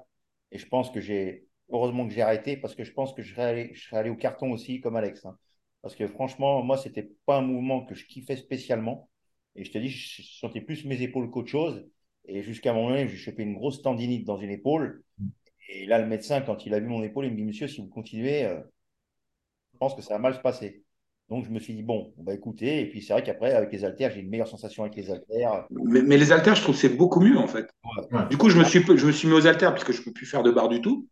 En fait, euh, tu peux, bah, tu peux régler ton angle, euh, chose que tu peux pas faire avec la barre, tu es figé dans un angle. Et je trouve que l'amplitude, c'est beaucoup mieux parce que tu rapproches les mains, euh, tu rapproches les mains les unes des autres, chose que tu peux pas faire avec la barre. Enfin, je trouve que n'as que des avantages avec les haltères. D'accord. Et tu serais plus sur de l'incliné ou du coup maintenant ou du, vraiment du coucher? Hum, ben, incliné, de toute façon, je peux plus parce que je te dis, je peux plus trop Ouais. ramener le bras en arrière. Donc, je fais du coucher ou éventuellement euh, très légèrement incliné, mais incliné euh, à Ouais. 30 ou 40 degrés, je peux plus du tout. là. Donc, euh, Mais sinon, si je pense que les deux sont bien, les deux sont bien. Mm. Plutôt incliné, je dirais à ce moment-là même, parce que ce qui fait la masse du pec, c'est surtout le haut du pec plutôt que le bas. Donc, euh, il vaut mieux avoir un haut plutôt des pecs développés plutôt que le bas. Donc, euh, Et, euh, et toi, Luc, du coup, s'il y avait un, un exo que tu aurais aimé euh, avoir avant ou que tu aurais aimé enlever avant? Moi, j'ai toujours aimé le soulevé de terre, le squat aussi. Le squat, j'ai arrêté d'en faire à un moment donné parce que je savais que si je continuais, euh, je sentais que la blessure allait arriver parce que j'en faisais beaucoup, beaucoup à un moment donné. Ça Avec la charge? Hein? Avec la charge aussi, du coup. Ah oui. Moi, j'étais obligé de charger au squat. hein. Les soulevés de terre, c'était pareil. Euh, voilà, euh, c'était des grosses barres quand même. pour mon gabarit et tout. euh, les soulevés de terre, je travaillais à plus de 200. Les squats, c'était pareil. euh, donc voilà quoi. Donc à un moment donné, voilà, j'ai jamais eu de problème de dos. Je me suis jamais blessé une vertèbre ou quoi que ce soit. Bon, l'ostéo, j'y suis allé quand même souvent parce que deux, trois fois, bah, quand tu Mm. mets la barre de 200 kilos sur le dos, des fois, ça appuie un peu où il faut pas et clac, clac. Donc euh, voilà, donc à un moment donné, quand tu ma- manipules, manipules certaines charges, à un moment donné, voilà. Et puis à un moment donné aussi, quand tu prends de l'âge, bah, tu te dis, bon, bah, il va falloir lever le pied sur certaines choses. Donc au jour d'aujourd'hui, c'est vrai que c'est très rare si je fais du squat en barre libre ou même en barre guidée. Voilà, j'ai remplacé ça par un bon hack squat. J'aime bien le hack squat. Ça, c'est un truc que j'aime beaucoup. Une bonne presse, voilà, un bon leg extension. Et puis surtout avec les nouvelles machines comme ils font maintenant. euh, il y a certaines machines qui sont relativement intéressantes. Le pendulum, j'ai jamais essayé, mais ça doit être exceptionnel. Vois, j'ai jamais essayé ça. C'est vrai que c'est assez intéressant comme machine. Au jour d'aujourd'hui, je pense que euh, avec l'évolution du matériel, euh, on peut euh, pouvoir continuer à s'entraîner et vraiment garder une bonne masse musculaire en mettant moins de risques au niveau comment, du squelette. Parce qu'il y a des, certaines machines au niveau biomécanique qui sont vraiment intéressantes. Moins de contraintes sur le dos. Voilà, au niveau bioméca, il y a vraiment un angle qui est respecté au niveau. Donc, je pense qu'il y a vraiment moyen de progresser, euh, même quand tu rentres dans l'âge et tout. Parce que c'est vrai que quand tu prends un peu d'âge, bah, bah, il y a des choses qui sont un peu plus risquées. Quoi. Je n'irai pas m'amuser à squatter à 200 kilos maintenant, quoi, c'est sûr. Non. C'est sûr. Donc, ça, c'est sûr. Mais par contre, tu vois, mettre euh, euh, plus de 200 kilos sur une autre machine, ouais, là, tu vois, j'ai pas peur, quoi. Je me sens en sécurité, quoi. Je suis bien maintenu, mon dos est bien plaqué, j'ai j'ai pas de, de, de tension dans le bas du dos. euh, voilà, je me sens à l'aise pour travailler, quoi. C'est pareil, les legs extension, aujourd'hui, ils ont vachement évolué. Tu as des legs extension qui sont exceptionnels. À aucun moment, tu sens ton genou, l'articulation et tout, c'est un truc de fou. Il y a vraiment une tension qui est dans le muscle et tout. Les mecs, ils ont fait des machines de fou. Hein. C'est des machines américaines, c'est des trucs de malade, quoi. C'est incroyable, quoi. Voilà, Alex, je sais qu'il a du bon matos chez lui. C'est vrai que c'est vachement plaisant quand tu travailles avec du bon matos. Je ne veux, pas- je pas citer de nom, mais quand tu rentres dans certaines chaînes, tu te fous sur le leg extension, tu as l'impression que tes genoux ils vont exploser. Quoi. Ça, c'est pas plaisant du tout. hein. Putain, Ils font pas, ils font pas d'efforts sur le matos, c'est ce que je te dis. Ah, voilà. C'est ça, c'est dommage, c'est ça que les gens ne savent pas. C'est quand tu vas dans, comme tu vas dans une salle comme chez Alex, à Perpignan, euh, euh, bah, tu, tu montes sur la machine, putain, ça glisse, ça coulisse. Tu vas dans les Mais ça, c'est vrai qu'il y a plusieurs personnes qui venaient d'une autre chaîne qui sont venues s'entraîner chez moi Oui. et qui m'ont dit ah ouais quand même le matos il est bien et tout, je sens bien Ah des oui. bonnes sensations et tout et pas des pas des confirmés hein, des débutants. Ouais. Mais c'est ça qui est intéressant. Des gens un peu lambda et tout, ils se mettent sur une presse dans une grande chaîne, Et oui, et puis quand ils viennent chez nous, tiens, ça va tout seul, ça glisse. et oui. Eh ouais, mec. C'est sûr, c'est le jour et la nuit. Ouais, mais ça, c'est pareil comme avec une voiture. Hein. Euh, Quand tu roules avec une Merco puis quand tu roules avec une Clio, c'est pas pareil. Ouais c'est ça, ouais c'est ça. Ouais, c'est c'est- c'est- triste ce que je vais dire, mais voilà, le matos, ça, là, ça a un prix. Et du bon matos, ça a un prix. Et c'est toujours pareil. Et ben, voilà, euh, les chaînes où ils veulent faire du profit, ils s'en foutent. Ils mettent du matos chinois à deux balles, ils s'en battent la sucette. Tout ce qu'ils veulent, c'est remplir des salles et faire du, du chiffre, du Ah chiffre. oui. Il y a des passionnés comme Alex qui vont ouvrir une salle avec ses associés et qui vont mettre du bon matos. Mais malheureusement, bah, les gens, ils voient que le prix et puis ils ne voient pas aussi euh, l'investissement qu'il y a dans du bon matériel. Et un bon matériel, pour moi, c'est nécessaire parce que quand même, euh, c'est ta santé. Quand tu vas t'entraîner, quand même, tu peux te bousiller. Bah, heureusement pas tous ne regardent que le prix, mais il y en a beaucoup qui regardent que le prix, ouais ça c'est clair. C'est c'est dommage. C'est Ouais. dommage. Il faut bien savoir, quand tu vas dans une salle qui est, qui est bien équipée avec du bon matériel, eh ben, tu peux progresser vraiment et tu as moins de chances de te blesser. Mm. Euh, quand tu vas dans des salles locaux, c'est excuse-moi le matos. Ah bah déjà, c'est c'est con, mais rien que j'ai eu l'exemple la dernière fois, c'est le dossier qui te prend sur, euh, pour un rowing, tu vois. Mm. Et ben le truc en plein milieu, bah, Bah, ouais, il se barre. non, oh, Donc ce qui fait que soit, bah, soit tu te, tu te pètes le, le plexus du cou, soit ça veut dire que tu vas faire quoi? Tu vas d'un coup le biceps il va partir? oh, Ouais c'est dangereux. ça. C'est hyper dangereux. Et c'est pourquoi? C'est juste parce que c'est du matos qui est pas adapté en fait. Et surtout dans ce genre de salle, il n'y a aucun suivi, il n'y a personne qui te montre, voilà, tu te mets, à- tu t'assis comme ça, tu prends les poignets comme ça et tout, non. non, C'est des, l'en- démerde-toi et voilà quoi. c'est un commercial, c'est tout. Le mec, Ouais, Alors, c'est- c'est ça, c'est- c'est des commerciaux. Ils, ils veulent même pas que ce soit qu'ils aient le titre de commerciaux, il faut que ce soit, ça reste des agents d'accueil. Et quand Ah tu ouais. vois la gueule des agents, enfin, bon, je vais pas dire la gueule, le physique des agents d'accueil, mais tu te dis, c'est pas normal. Tu, tu vas dans une salle, tu vois quelqu'un qui est pas en santé qui t'accueille. Non, mais D'ailleurs, il y a un truc qui me fera toujours rire, c'est chez nous, il y a la, la directrice, enfin pas la directrice, enfin si, la directrice d'une grande salle, d'une grande chaîne de low cost qui s'entraîne chez nous, tu vois. C'est ça qui me fait rigoler. Ah ouais, c'est clair. Alors là, il y a vraiment un problème. Ouais. Non, mais c'est pareil, le responsable ici de la- du secteur, donc à Clermont, il y a quatre ou cinq clubs de Orange. Le mec s'entraîne pas dans un club Orange. Ouais, bah, c'est qu'il y a un problème alors. hein. C'est c'est pas normal, ouais. Je peux pas citer le. J'ai- mais- fasse gaffe déjà qu'on va avoir des ennuis avec la, la farine, euh, je vais pas citer d'autres noms, tu vois. Mais euh, ouais, ouais, c'est. T'aimes pas, t'es pas, t'aimes pas Yam Nutrition, toi. Oh, t'es pas gentil. C'est ouais, pas j'ai. Pas j'ai bien. Juste, euh, mais, les gens que j'ai en suivi qui consomment de ça, bah, euh, pas possible, ça, c'est pas possible. Ah bon? Pas possible. Bah, disons que dé- déjà, déjà en intra-training, je mets pas de maltodextrine. Donc, tu vois, Ah, il balance! Wow, bravo. Bravo. donc, euh, donc après, je peux pas, je peux pas. Mais bon. Ah, mais attention, ils ont sorti un super produit, un inhibiteur de myostatine. Ah Attention. bah, là, Alex, tu dois être bien, par- bien placé pour en parler. Du coup, euh, est-ce qu'on peut naturellement inhiber la myostatine? Oh, ben là, je suis pas. euh, je- non, là, je, j'en sais rien. Je peux pas te dire. euh, naturellement inhibé, tu dis? Non, je pense pas. Après, Non. euh, honnêtement, je pense pas. Non.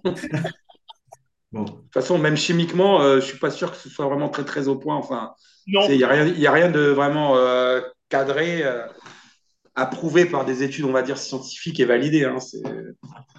Chacun fait sa petite sauce, donc euh, voilà.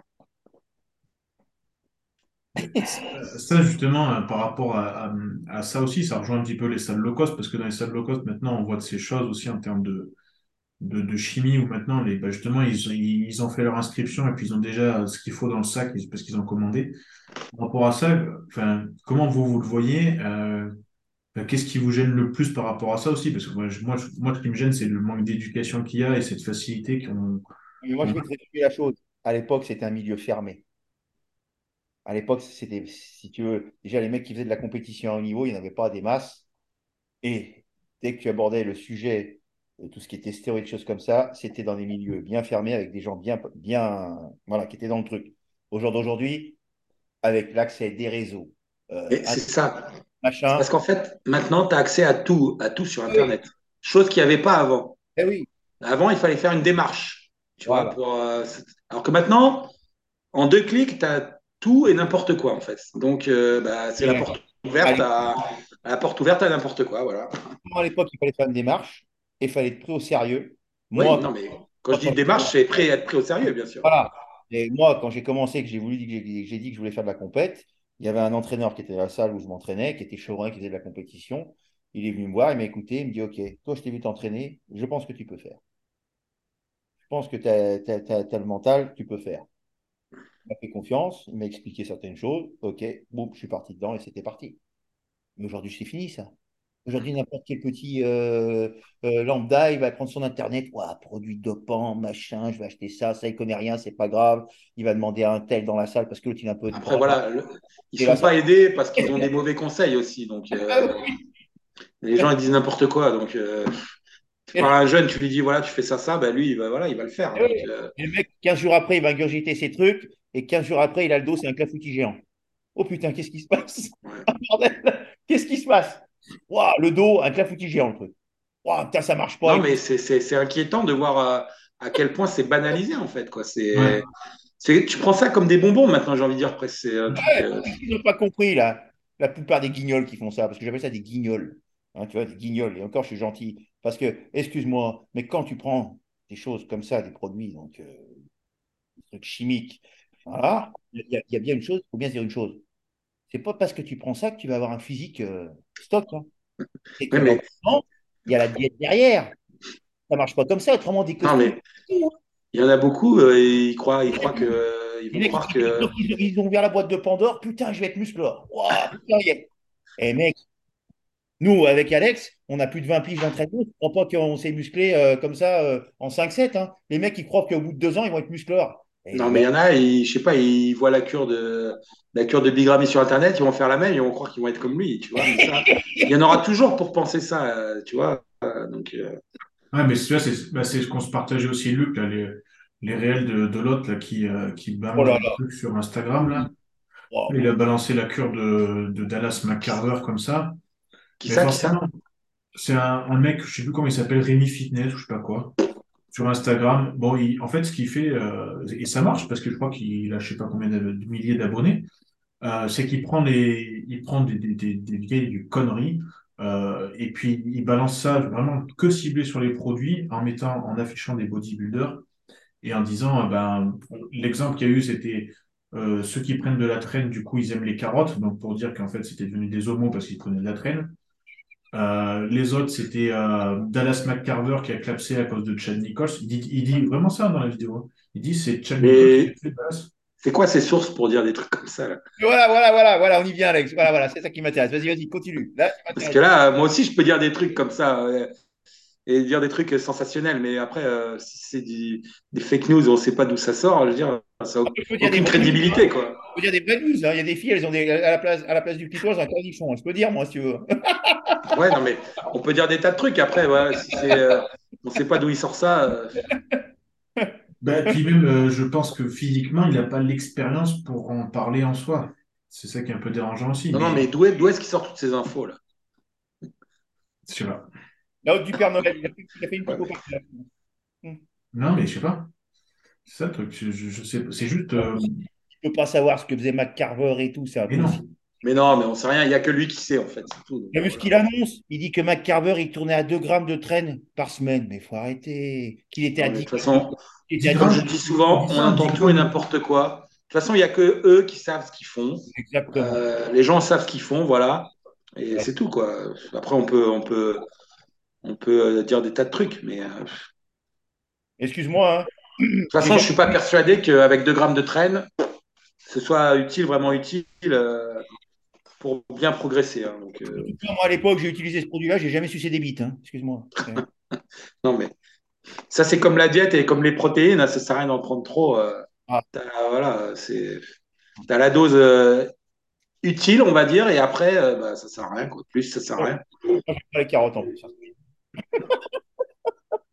Ouais, mais c'est vrai que ça fait balancer ça. Alors, je sais bien qu'il y a plein de stéréotypes par rapport à ça. Euh, comme de dire, bah, de toute façon, tu prends des produits, euh, ou bah, justement, tu prends de la traîne, tu vas directement taper quelqu'un.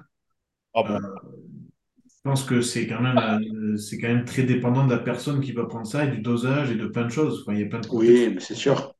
Si t'es quelqu'un de calme à la base, ça va pas changer grand-chose. Après, si t'es nerveux, euh, ça va peut-être pas ranger les choses, mais bon, de toute façon, on réagit tous différemment. hein. Ouais, comme tu dis, Alex, c'est le, le balancer des choses comme ça sans vraiment fondement, en fait, c'est, ben, ça, ça revient à mal informer les gens et du coup, ben, ça peut les emmener à faire des choses qui sont complètement déconnantes, en fait, quoi.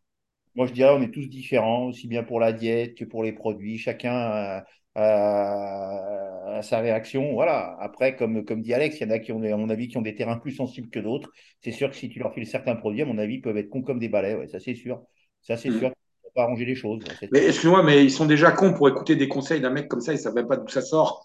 Ils se renseignent pas à rien. euh, je veux dire, euh, le mec, il te balance ça sur Internet, euh, voilà, prendre 2 grammes de traîne, lui, il va le faire. Excuse-moi, il faut être un peu con à la base aussi. hein. Non, mais c'est vrai. Enfin, c'est- là, c'est, il y a un manque, ouais, je pense qu'il y a un manque d'éducation et de, et de choix de l'information, parce que comme tu dis, maintenant, c'est, tout est accessible. Mais il y a aussi Mais je pense surtout qu'en fait, ils se rendent pas compte que c'est des que c'est des produits dangereux à la base. Enfin, je veux dire, c'est des c'est pas des bonbons que tu prends, quoi. Je veux dire, c'est pas c'est pas anodin comme produit. Mais le problème, c'est qu'ils en voient tellement autour d'eux ou sur Internet qui en prennent, ils se disent, bah finalement, c'est pas si dangereux que ça, il y a rien, c'est pas c'est rien quoi pour eux c'est comme s'ils prenaient euh, voilà une, multivitamine ou euh, un, un truc d'oméga 3 tu vois c'est pour ça à mon avis c'est tellement banalisé c'est ça qui est. que voilà C'est ça, exactement. Tu là-dessus. C'est que nous, quand même, à l'époque, je sais pas, on était réfléchis, on n'était pas des fous furieux, on était quand même, voilà, on s'informait bien. On...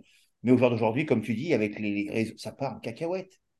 Les mecs, ils, ils se rendent pas compte de ce qu'ils vont non prendre. mais ils se rendent pas ils se rendent pas compte ouais en fait voilà ils se rendent pas compte Pour eux, il n'y a pas de risque. C'est ouais, les autres, ils font comme ça pour être musclés. On a vu tel machin, on a vu tel mec sur tel réseau, il est comme ça, il prend ça. On va faire pareil. Mais les mecs, mais allô, et oh, oh, ouh, il y a quelqu'un là, ici, là, oh. Les mecs, mais ça c'est à cause d'internet hein. s'il n'y avait pas internet tu n'aurais pas accès à toutes ces infos et je pense qu'il n'y aurait pas ces, ces excès euh, dans là-dedans quoi Bah ouais, parce que moi, quand j'ai attaqué, il y avait que Flex. Enfin, pourtant, il y avait Internet, hein, mais les seules sources que j'avais encore à l'époque, c'était Flex et Muscle Fitness et, et le monde du muscle. Mais dedans, t'en parlais pas, quoi. mais moi quand j'ai démarré tu vois qu'on a démarré avec lui il n'y avait même pas internet il n'y avait même pas de portable c'est pour te dire donc en fait tu parlais avec les gens dans les salles Ouais. Donc forcément, ceux qui prenaient des produits, ben, c'était des mecs qui euh, voilà, ils savaient de quoi ils parlaient, qui avaient l'expérience et tout. C'était pas des petits jeunes euh, qui ont deux mois de muscles, euh, qui te vendent des trucs. euh, voilà. Donc, si tu veux, tu avais des bonnes infos. Enfin, tu n'avais peut-être pas toujours Oui. les bonnes infos, mais au moins, tu avais, des infos concrètes. Quoi. Ouais, le côté expérience et le côté éducation, entre guillemets, quoi. Ouais, ouais, voilà. Ouais. Exactement.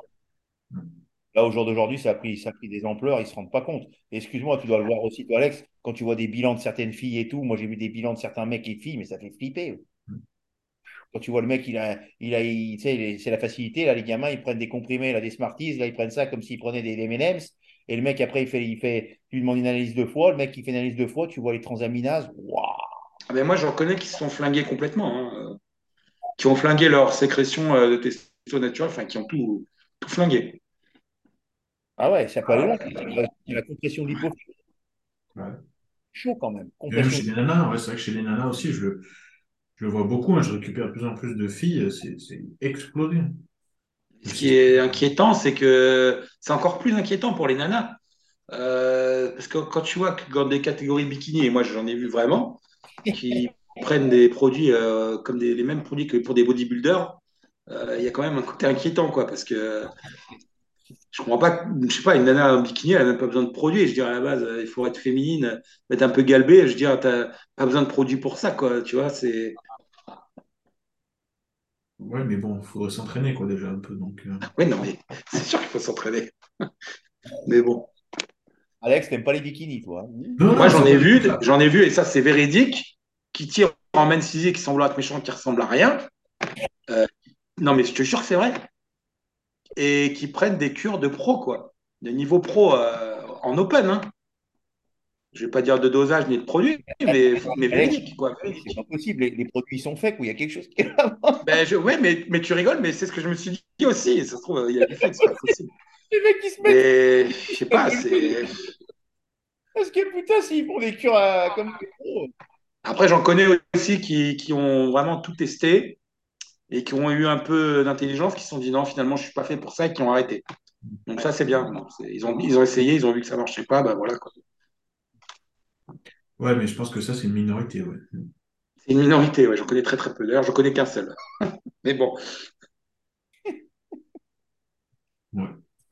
Bon, pour finir, du coup, euh, j'ai une question. Euh, c'est qui le bodybuilder qui vous a fait, euh, bah, qui vous a fait rêver quand vous avez attaqué? Et, et, que, et le bodybuilder que vous avez rencontré, que ce soit sur scène ou à l'entraînement, qui vous a le plus marqué? ben moi, quand j'ai démarré, c'était, j'ai envie de dire, c'était Dorian Yates, puisqu'à l'époque, c'était lui qui était Monsieur Olympia. Bon, je dirais Dorian Yates et Nasser Al-Sambati aussi m'avaient beaucoup impressionné à l'époque. C'était Ouais. un petit peu après, mais c'était quand même pour moi, c'était quand même mes débuts. Mais à l'époque, si je voulais ressembler à un mec, c'était Nasser Al-Sambati. ouais. Ouais. Franchement, je trouvais qu'il avait un physique de ouf. Et après, le mec qui m'a le plus impressionné, ben, curieusement, euh, je vais te dire Tom Price. Parce que je suis allé euh, au Gold Gym en 2003, à l'époque, il faisait encore des concours. Énorme. Et franchement, c'est lui qui m'avait le plus impressionné à l'époque. Bon, euh, j'ai jamais vu Ronnie Coleman sur, en vrai, donc je peux pas te dire. Mais euh, voilà, celui que j'ai vu en vrai, c'est vraiment Tom Price qui faisait vraiment big. En plus, s'entraînait vraiment dur et tout par rapport à d'autres. Donc voilà. C'était l'époque où il faisait des bons classements à l'Arnold classique, non? Ouais, en, en 2003, il était encore. euh, ouais, il faisait des bons classements. Ouais. Ah, ah, ah. Et c'était juste avant qu'il arrête, qu'il ait ses problèmes de santé et tout. Ouais, Juste avant qu'il arrête. Et toi, Luc? Ah, moi, j'ai eu l'occasion d'en rencontrer euh, plusieurs. Bah, déjà, Dorian Yates m'a beaucoup inspiré parce que j'aimais bien, moi, sa dureté et tout, euh, physique très, très dur. Après, il y en a un que j'aimais beaucoup aussi, que j'ai eu l'occasion de rencontrer en vrai et tout, et de faire deux, trois photos avec, c'était Lee Priest. Qu'il avait un physique aussi par rapport Qui à ça, ça, t'as dit J'ai pas entendu. Lee Priest. Ah, les Priest, ouais. Priest. Ah, j'aimais bien, j'aimais bien parce qu'il avait vraiment des, des grosses rondeurs et tout, des- il était vraiment impressionnant et tout en vrai. Moi, j'ai eu l'occasion là de, de côtoyer, j'ai eu l'occasion de voir Ronnie Coleman en vrai, voilà, j'ai eu l'occasion de voir quand même pas mal de champions. Euh, c'est vrai que moi, Dorian Yates m'a marqué. Son bâti, je me rappelle, je l'avais vu une année à Paris, il était venu à Paris. Oui, je m'en souviens. 90 ou 91, je sais plus en. Il avait déballé. Ouais, ouais. Non, mais il était énorme. Hein. Il y avait le paquet. Il avait un dos, il était épais et tout. En fait, il manquait un peu, euh, il manquait un peu de qualité de dos par rapport à Yates. Je pense qu'il aurait eu la même dureté que Yates, il aurait pu être Monsieur Olympia. là. Mais bon. Sur la, sur la dernière année de Yates, ouais. Ouais, Ouais. ouais, sur. euh, bah, C'était tendu. Ouais. c'était tendu. Il y a, il y a eu une compétition où c'était vraiment tendu hein, parce qu'il Ah, était très bien, son bâti. hein. Je pense qu'il aurait mérité à un moment donné passer devant quand même. À un moment donné. Moi, J'aime beaucoup Yates, mais Yates, à un moment donné, euh, il avait voulu grossir un sur peu. la fin, il était un peu déchiré du biceps, il était un peu. Puis la taille commençait un peu à, à être un peu élargie. Ouais, D'ailleurs, sur sa dernière année, en 97, c'était très. Enfin, il y en a beaucoup qui disent qu'il n'aurait pas dû être Monsieur Olympia, mais bon, après. Ouais. Maintenant, si tu veux savoir mon bodybuilder, celui que je trouve qui a eu le meilleur niveau jusqu'à présent, je te dirais Ronnie Coleman, parce que j'ai, pour l'instant, j'ai pas vu mieux que lui, que ce soit au niveau de la ligne ou du volume ou, ou de la sèche, de la dureté, de la qualité, le meilleur compromis de tout ça. Parce que tu en as eu des gros, euh, après, tu en as eu des secs, mais qui affichent le meilleur compromis, pour moi, j'ai pas vu mieux que Ronnie Coleman pour l'instant. Et bon, je peux pas te dire que c'est celui qui m'a le plus impressionné, parce que j'ai jamais vu en vrai sur scène. C'est pour ça que je t'ai pas dit ça. Je t'ai pas dit Ronnie avant. Et, euh, et pour cet Olympia, vous voyez qui gagner? En tout cas, vous, si vous, euh, si vous aviez à placer quelqu'un en tête, ce serait qui actuellement? Euh, difficile à dire parce que là, je ne saurais pas te dire tous tous les, tous les compétiteurs euh, qu'il y a à Olympia, toutes les grosses têtes de euh, série, mais enfin, je pense que si Bigram il arrive vraiment en forme, il a ses chances. Et moi, je trouvais que je ne sais plus en quelle année Adi Chopin a fait troisième. Là, je pense que peut-être il aurait mérité le titre. Il s'est fait un peu voler troisième. Après cette année-là, je ne sais plus. Il y a plein de gens qui étaient sur place qui m'ont dit non, non, c'est parce que tu n'étais pas sur place, mais il est... troisième, c'était sa place. Donc c'est vrai que c'est difficile de juger sur des photos et des vidéos. ouais. Tant que tu n'as pas vu en vrai, c'est pas pareil. Ouais, je pense que si Big Ramy arrive vraiment euh, en forme, en forme, euh, je pense qu'il va gagner encore. Hmm. Parce que c'est le, le plus complet, je pense, au jour d'aujourd'hui. Bon, en volume, euh, on n'a rien à dire. Juste, faut qu'il arrive avec la même condition qu'un mec comme Coleman. Voilà. Ouais, mais est-ce qu'il l'aura un jour, cette même condition? J'en sais rien, je lui souhaite. Ouais. Et toi, Luc, tu- c'est qui que tu vois, tu vois devant? Devant, il y en a un que je verrai devant, comme a dit Alex, mais ça ne sera, ça sera jamais Ouais. possible. Adi? Hmm. Moi, j'aime bien Adi Chopin. Voilà, Hmm. j'aime bien Adi et tout. Adi Chopin, il a, il a, J'ai eu l'occasion de le voir en vrai. Il a la qualité, il a vraiment la qualité. euh, ah ouais, c'est un truc de malade. En vrai, c'est impressionnant. Il a une dureté, ouais. une qualité, franchement. euh, Ouais. Pour ça, je, te- je pense qu'il aurait, je sais plus en quelle année, il y a deux ou trois ans, il a fait troisième. euh, franchement, moi, j'aurais mis premier. Mais bon, après, Mais comment on sait que politiquement, c'est pas possible. Ils ne feront jamais gagner un mec comme ça. On le sait, ça c'est clair. Ah Voilà, ben, un Iranien en plus aux États-Unis. Voilà, tu comprends bien que ça c'est pas possible. mais c'est intéressant parce que quand tu vois son physique, et d'ailleurs, quand tu vois les physiques de Coleman, euh, des mecs qui s'entraînent lourd, tu vois, intense et lourd, tu vois que c'est là que tu te rends compte que ça rend pas le même physique quand même sur scène. C'est là que tu as vraiment un physique dur, dense, pierreux, tu vois, taillé dans du rock, euh, que n'avaient pas des mecs comme Flex Weller ou, tu vois, ou, ou Phil. Heath, tu vois, pas pareil, pas pareil. Rien à voir. Ah, tout à fait. Tout à fait. hein. Quand tu vois un Phil Heath et puis quand tu vois un Adi Chopin, tu vois le mec, c'est pas la même chose. Hein. C'est pas la même chose. ouais. Pas pas la la même même. Franchement, Et euh, moi, j'aime bien ce côté dur rock, tu vois. C'est, je pense que ça devrait être plus euh, mis en avant, enfin, qui devrait valoriser plus ce côté-là que plus le côté masse et volume, quoi. Ben, je pense que c'est pour ça que quelqu'un comme euh, Hunter Labrada l'an dernier s'était bien placé. C'était parce qu'il avait ce côté dur.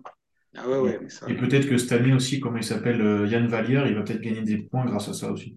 ah, il est impressionnant en ce moment. J'ai vu sa condition. C'est vrai que moi, je- franchement, il, Bon, il s'entraîne, euh, il s'entraîne très lourd, ce gars. hein. très lourd. Il, il a des cuisses là. Ah, et- ben voilà, tu vois, encore un exemple. Ah là là là. Ah ouais, c'est le mec qui, c'est le mec qui squatte régulièrement à 300 et tout. Attention. hein.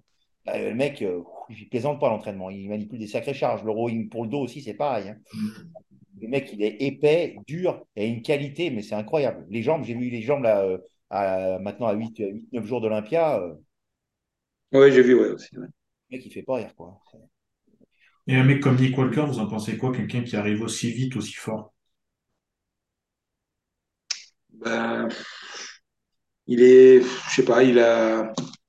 Ne Au niveau de la ligne, il y a quelques trucs qui pêchent, je pense. Il est, il est pas, il a pas les formes les plus harmonieuses, j'ai envie de dire, qui soient. C'est pas, c'est pas un physique à la Flex Weller, tu vois. Ok, il est gros. Après, il faut voir la condition dans laquelle il va arriver, mais pour moi, il a pas, il a pas, pour moi, il fera pas Monsieur Olympia en tout cas. Je pense pas. Dis-moi, je- ça, je pense pas. Je trouve que son physique, là, cette année, je trouve qu'il pas qu'il ait progressé. Je trouve pas qu'il ait progressé. Je trouve pas qu'il y ait une réelle progression. euh, je trouve qu'il fait pas dur. Tu vois, il fait pas dur comme un Adi Chopin. Il fait pas rocailleux, dur. Mm. Impressionnant. Il a un certain volume. Et puis, je veux pas être méchant, mais c'est c'est- c'est- c'est- c'est les varices qu'il a de partout là dans les jambes. C'est disgracieux. C'est c'est horrible. C'est horrible, franchement, quand tu vois le, bas des, sur les tibias, toutes ces. Et, je trouve que c'est cuisses, ok, c'est gros, mais il a une forme de cuisse un peu bizarre aussi. Enfin, c'est. C'est pas cisaillé. C'est pas au niveau esthétique, c'est pas, c'est pas ce qui se fait de mieux. Non, clairement. Surtout que quand tu vas avoir justement un, un Andrew Jack à côté qui, lui, a plus cette ligne un petit peu à la Flex Wheeler, euh, tu le mets à côté, c'est sûr qu'esthétiquement, c'est une lui, je pense que s'il continue et s'il progresse bien, il peut être très dangereux. Mm. Parce qu'il a une taille relativement fine. Euh, il a une ceinture, euh, une sangle abdominale qui est exceptionnelle, bien plate, bien bien creusée. Il a des pecs de ouf. il est strié en haut. Il est non, franchement, il a des sacrés cannes. Ce mec-là, attention, c'est un mec à suivre. Je pense même, je ne sais pas la condition qu'il va amener là, mais ce mec-là, tu vois, ça serait pas déconnant qu'il rentre dans un top 10. Je serais même pas surpris. Moi, je pense qu'il a la place. Je pense. Je pense qu'il a la place pour entrer, tu vois. Euh, je préfère un mec comme Andrew Jacket que Hunter Labrada. Franchement, euh, je trouve pas. Hunter Labrada, c'est pas un physique euh, qui me fait kiffer. Je le trouve pas exceptionnel. Je trouve pas. Tu vois, c'est pas le mec waouh. Par contre, tu vois, un mec aussi qui a une belle ligne j'aime bien. Voilà, mais il faut encore qu'il progresse, je pense, des cannes et tout. C'est Brandon Curry. Il a une super belle ligne, ce mec. ouais, mais progresser maintenant, depuis le temps qu'il est là. Parce que regarde, on l'a vu, hein, quand on a regardé le classement de 2011 de New Pro, euh, il était là déjà. C'est moi qui est dans le circuit, lui. Il, venait, de passer pro à l'époque, je crois d'ailleurs. Il a une sacrée ligne, ce mec. Il a une sacrée ligne quand même. Il est encore là, il arrive avec une condition. Voilà, donc, euh, donc on va voir. Hein, mais il manque de, il manque de cuisse hein, par rapport au Trop déséquilibré. Ouais, trop, trop déséquilibré. Pas de problème. Et puis après, il y a des anciens qui reviennent. Quoi. Il y en a un qui, qui, qui revient là, c'est comment il s'appelle Bonac Ouais, ouais. Ah ouais. Mais lui, c'est pareil. Au niveau de la ligne, il y a deux, trois trucs qui vont pas. L'abdomen, ça va plus. Ça va plus. ça va plus du tout. non, mais c'est comme, c'est comme Claridar 212. C'est, oui, je pense qu'il va gagner. Mais on va pas se mentir, la ligne blanche, quand elle est éclatée comme ça, c'est qu'il y a un problème, tu vois. Et combien de temps ça va tenir encore? Ah, Tu sais, euh, quand tu vois Rami, il a une sacrée balade sur le ventre, hein, quand même. De toute façon, au bout d'un moment, je pense que tu morphes au niveau de la ligne à bout d'un moment. Pas, possible de garder une belle ligne euh, indéfiniment. Euh, bah, c'est ce qui arrive à Coleman, c'est ce qui arrive à. Mais à tout le monde, à tout le monde. Regarde, Phyllis, Coleman, tout le monde, tous. Ah oui. Euh, Yates, enfin, je veux dire tous. Quoi. le, corps, il ne peut plus encaisser convenablement tout ça. Quoi. Il y a un moment donné, un, surplus de certaines au bout d'un moment, bah, les viscères, elles explosent. Mm-hmm. Entre toute la bouffe, entre la chimie, tout, il y a un moment donné, le corps, il n'en peut plus. Quoi. Il y a un moment donné, il peut supporter des choses, mais à un moment donné, au fur et à mesure des années, euh, c'est ce qu'il faut voir. C'est qu'il y, a des mecs, ça fait 15-20 ans qu'ils font ça. Au bout d'un moment, le corps. Euh, mmh. ouais. après, malheureusement, j'aime pas dire ça, mais c'est ceux qui vont être les plus solides, on va dire, au niveau organique et au niveau physique, à encaisser tout ça sur le, long terme. Quoi. Il faut pouvoir encaisser. Donc, euh, un Ronnie Coleman, il n'y en aura, il y en aura qu'un et il n'y en aura plus qu'un. un mec comme Dexter Jackson qui a poussé les compètes jusqu'à X temps et tout, il n'y en, aura qu'un non plus. Il n'y en aura plus qu'un. Euh, c'est pas possible. Aujourd'hui, les, jeunes d'aujourd'hui veulent tellement aller vite, ils vont tellement vite que bah, tu les vois percer un ou deux ans, puis après ils s'écroulent. Voilà, euh, moi j'ai fait de la compétition pendant longtemps, Alex a fait de la compétition pendant longtemps. Va trouver aujourd'hui des, jeunes qui vont concourir pendant X années. Bah, là, je suis pas, suis pas persuadé que ça marche, hein, parce qu'à la vitesse où ils vont et comme ils veulent aller vite, euh, excuse-moi, hein, mais tu construis pas un, un physique en 3-4 ans. Il y en a, c'est certain, c'est ce qu'ils veulent faire. Excuse-moi, ceux qui font ça, ils vont, c'est des étoiles filantes. Hein. C'est triste à dire, mais un physique, ça se construit sur, sur des années. La maturité, la maturité musculaire, ça s'acquiert au fur des années. Tu ne peux pas avoir une densité, une dureté en l'espace de 2-3 ans. C'est des conneries, ça peut arrêter. arrêter. C'est les années d'entraînement qui vont faire ça. C'est le temps. C'est un sport de patience aussi. Je ne pas une carte pro maintenant, il donne la carte pro à n'importe qui. Je, vais être méchant, c'est dur ce que je veux dire. Mais franchement, il y en a qui ne méritent même pas la carte pro. Ah il y en a qui se disent pro, ils ont une carte là, hein, ça fait les beaux. Mais eh, avant, pour passer pro, euh, il fallait euh, gagner le championnat du monde. Euh. Bah, moi d'ailleurs, j'aurais même pas dû l'être, hein, pro. Je l'ai eu parce que je l'ai même pas eu par la France d'ailleurs, je l'ai eu par le Mexique. Mais avant des pros, tu n'en avais même, même pas une dizaine par an. Quoi. C'était. Maintenant, c'est pas Maintenant, maintenant tu as 20 pros ou 30 pros par week-end. Ouais, c'est vrai en plus. Non, il y, a des Français là, qui jouent les kékés avec leur carte pro, ils n'ont jamais rien fait. Ils se pro, ils n'ont jamais rien fait. Mais allez-y sur les scènes, allez faire des compètes. Et, Luc, maintenant, tu peux faire une compète, tu gagnes euh, le tout de 4, bah, ça y est, tu passes pro. c'est Mais ça, ça c'est peut- n'importe quoi. mais- Je vois les mecs sur les réseaux, ouais, je suis professionnel, machin. Mais gars, t'es professionnel, rien du tout, t'as même pas encore fait de compète pro. Va faire tes preuves. Et un bon pro, un bon pro, c'est un mec quand il commence à faire des compètes pro, qui commence à se classer, qui fait des classements et qui tape des compètes. Voilà, ça c'est un bon pro déjà. Et un, un super bon pro, c'est un mec quand il fait des top 4, top 5 et qui sélectionne pour Olympia. Là, ça commence à vraiment être là. Là, on est bien. Ouais, ouais, c'est clair. Voilà. Alors, tous les guignols là, que je vois là, parce que j'appelle ça des guignols là, qui font les kékés avec leur carte pro et tout, ils n'ont rien fait du tout. Pour moi, c'est pas des pros. Mon pote, tu seras vraiment pro quand tu auras fait des compètes et que tu auras fait des classements honorables. Là, tu pourras discuter avec moi. Euh, non, autrement, c'est pas la peine. Faut arrêter. Faut arrêter. Les mecs, ils ont le melon comme ça. Ouais, je suis professionnel, je suis professionnel. Mais mec, t'es professionnel de quoi? T'as fait quoi? Mais il y, il y en a certains, ça leur monte au cerveau, c'est clair. C'est grave. Ouais, mais ça, ça, ça, ça va, ça va de pair avec euh, ce monde de- des réseaux. hein. C'est- Oui, oui, non, mais c'est sûr. Non, mais il y a un C'est moment donné, euh, après, ils vont dire, ouais, euh, toi, tu es un coach dépassé, machin. Mais t'es dépassé de quoi, mec? Mais, mais t'es qui, toi? Tu as fait deux, trois classements rien, tu te prends pour euh, Wonder Woman? faut arrêter. Il y a un moment donné, il faut, descendre d'un cran. Il y a un moment donné, il faut être humble. Voilà. Moi, j'ai fait de la compétition pro. Voilà. Alex, il a fait de la compétition pro. On a bouffé de la compète. Moi, j'ai continué à m'emmener plus loin pour aller plus loin. Voilà. J'ai fait les classements que je devais faire. J'ai vécu mon rêve. J'ai fait Olympia. Voilà. Point barre. Je suis pas en train de me la péter sur les réseaux. Ouais, moi ci, moi ça. Je n'ai rien à se tirer. Moi, ce qui m'intéresse, voilà, c'est de continuer à faire mon sport comme je fais. J'aime m'entraîner. Voilà, aujourd'hui, je continue à faire ma diète. Il y en a qui me prennent pour un débile parce que je continue à prendre mes tupperwares et tout, mais j'aime ce que je mange. J'assume, j'aime ce que je mange.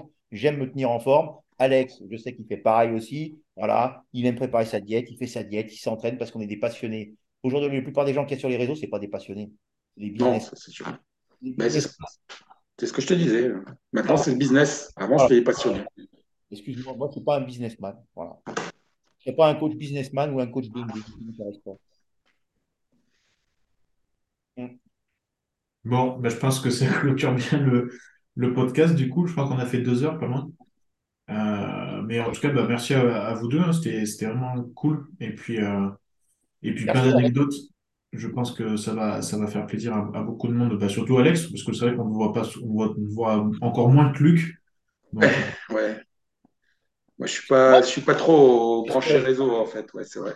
Il faut savoir que comment, euh, euh, pendant certaines années, Alex était quand même la référence en France, il faut le dire. A été un des poids lourds, Alex. Mhm. C'est un des premiers poids lourds en France, un des plus gros en France. Là, les gens, Ouais, enfin, il y en a eu après, il y en a eu avant moi, mais euh, mais, à euh, l'époque, il y avait moi Lionel, euh, il y avait Ouais, mais- Lionel. Ouais, mais Lionel, il était moins lourd que toi, je te parle en termes de poids, en termes de masse. Ouais, il bah. lourd que toi, hein. Et Ouais, ouais. des plus gros poids lourds. Je me rappelle, moi, quand tu as gagné les championnats de François Bas, tout ça et tout, tu étais quand même un gros poids lourd. Moi, je me souviens, c'est Ouais, le, le poids lourd à la référence en France. Quand on disait Alex Intaf, oh putain, il est gros et tout. Tu as fait des plus gros. Non, mais il faut dire la vérité, Alex. C'est la vérité. Aujourd'hui, des, des- des très gros, euh, je ne parle bodybuilders amateurs en France, il n'y en a pas des masses, hein, des mecs très très gros, il n'y en a pas beaucoup. hein. Toi, tu as fait partie quand Oui, même, oui. Tu as fait des parties des premiers gros amateurs et après des premiers gros professionnels en France. On peut être 36 000. hein. Ouais, ouais. En France, il y a une minorité. hein. Excuse-moi, tu affichais quand même avec un physique à plus de 120 kilos sec, excuse-moi, mais hein, Non, sur 20, non, j'étais allé à 116, 117. ouais, mais tu étais quand même bien propre à 120, après tu descendais en déplétion. Ouais, ouais. Ouais. Les 116 et 117 secs, il faut, faut dire, faut dire ce qui est aussi, c'est que tu n'es pas bien grand. hein. Hein Oui, 1m71, je fais. Ah, voilà, Oui, c'est vrai. rapport taille-poids, mon gars. D'ailleurs, je m'en souviens, un championnat du monde euh, au Qatar, euh, quand j'ai fait troisième, j'étais le plus lourd dans ma KT, en plus de 100. Donc euh, voilà, donc c'est voilà, c'est qu'il y a des gens, tu vois, ils ne se rendent pas compte. Mais euh, voilà, Ouais. les gros poids lourds, il n'y en a pas eu des masses. Quoi. Et, et, et au jour d'aujourd'hui, en France, il n'y en a pas non plus des masses. En tout Non. cas, aujourd'hui, Perse, j'en vois pas des masses. Voilà. On verra. On verra, exactement. Bon, en tout cas, merci. euh, et puis, bah, la merci à toi. fois, euh, quand vous voulez, en tout cas, c'est toujours avec plaisir. Et puis, je suis content, bah, si, j'ai- si je peux donner un peu la parole et un peu de lumière, bah, tant mieux, hein, parce que, parce que comme dit Luc, bah, c'est mérité, je pense, de toute façon, pour l'un comme pour l'autre. Donc, euh, voilà. Bah, merci à toi. Merci. Merci Alex, merci. Allez, bonne Allez. soirée à vous. Merci. Ciao, ciao, ciao. Ciao.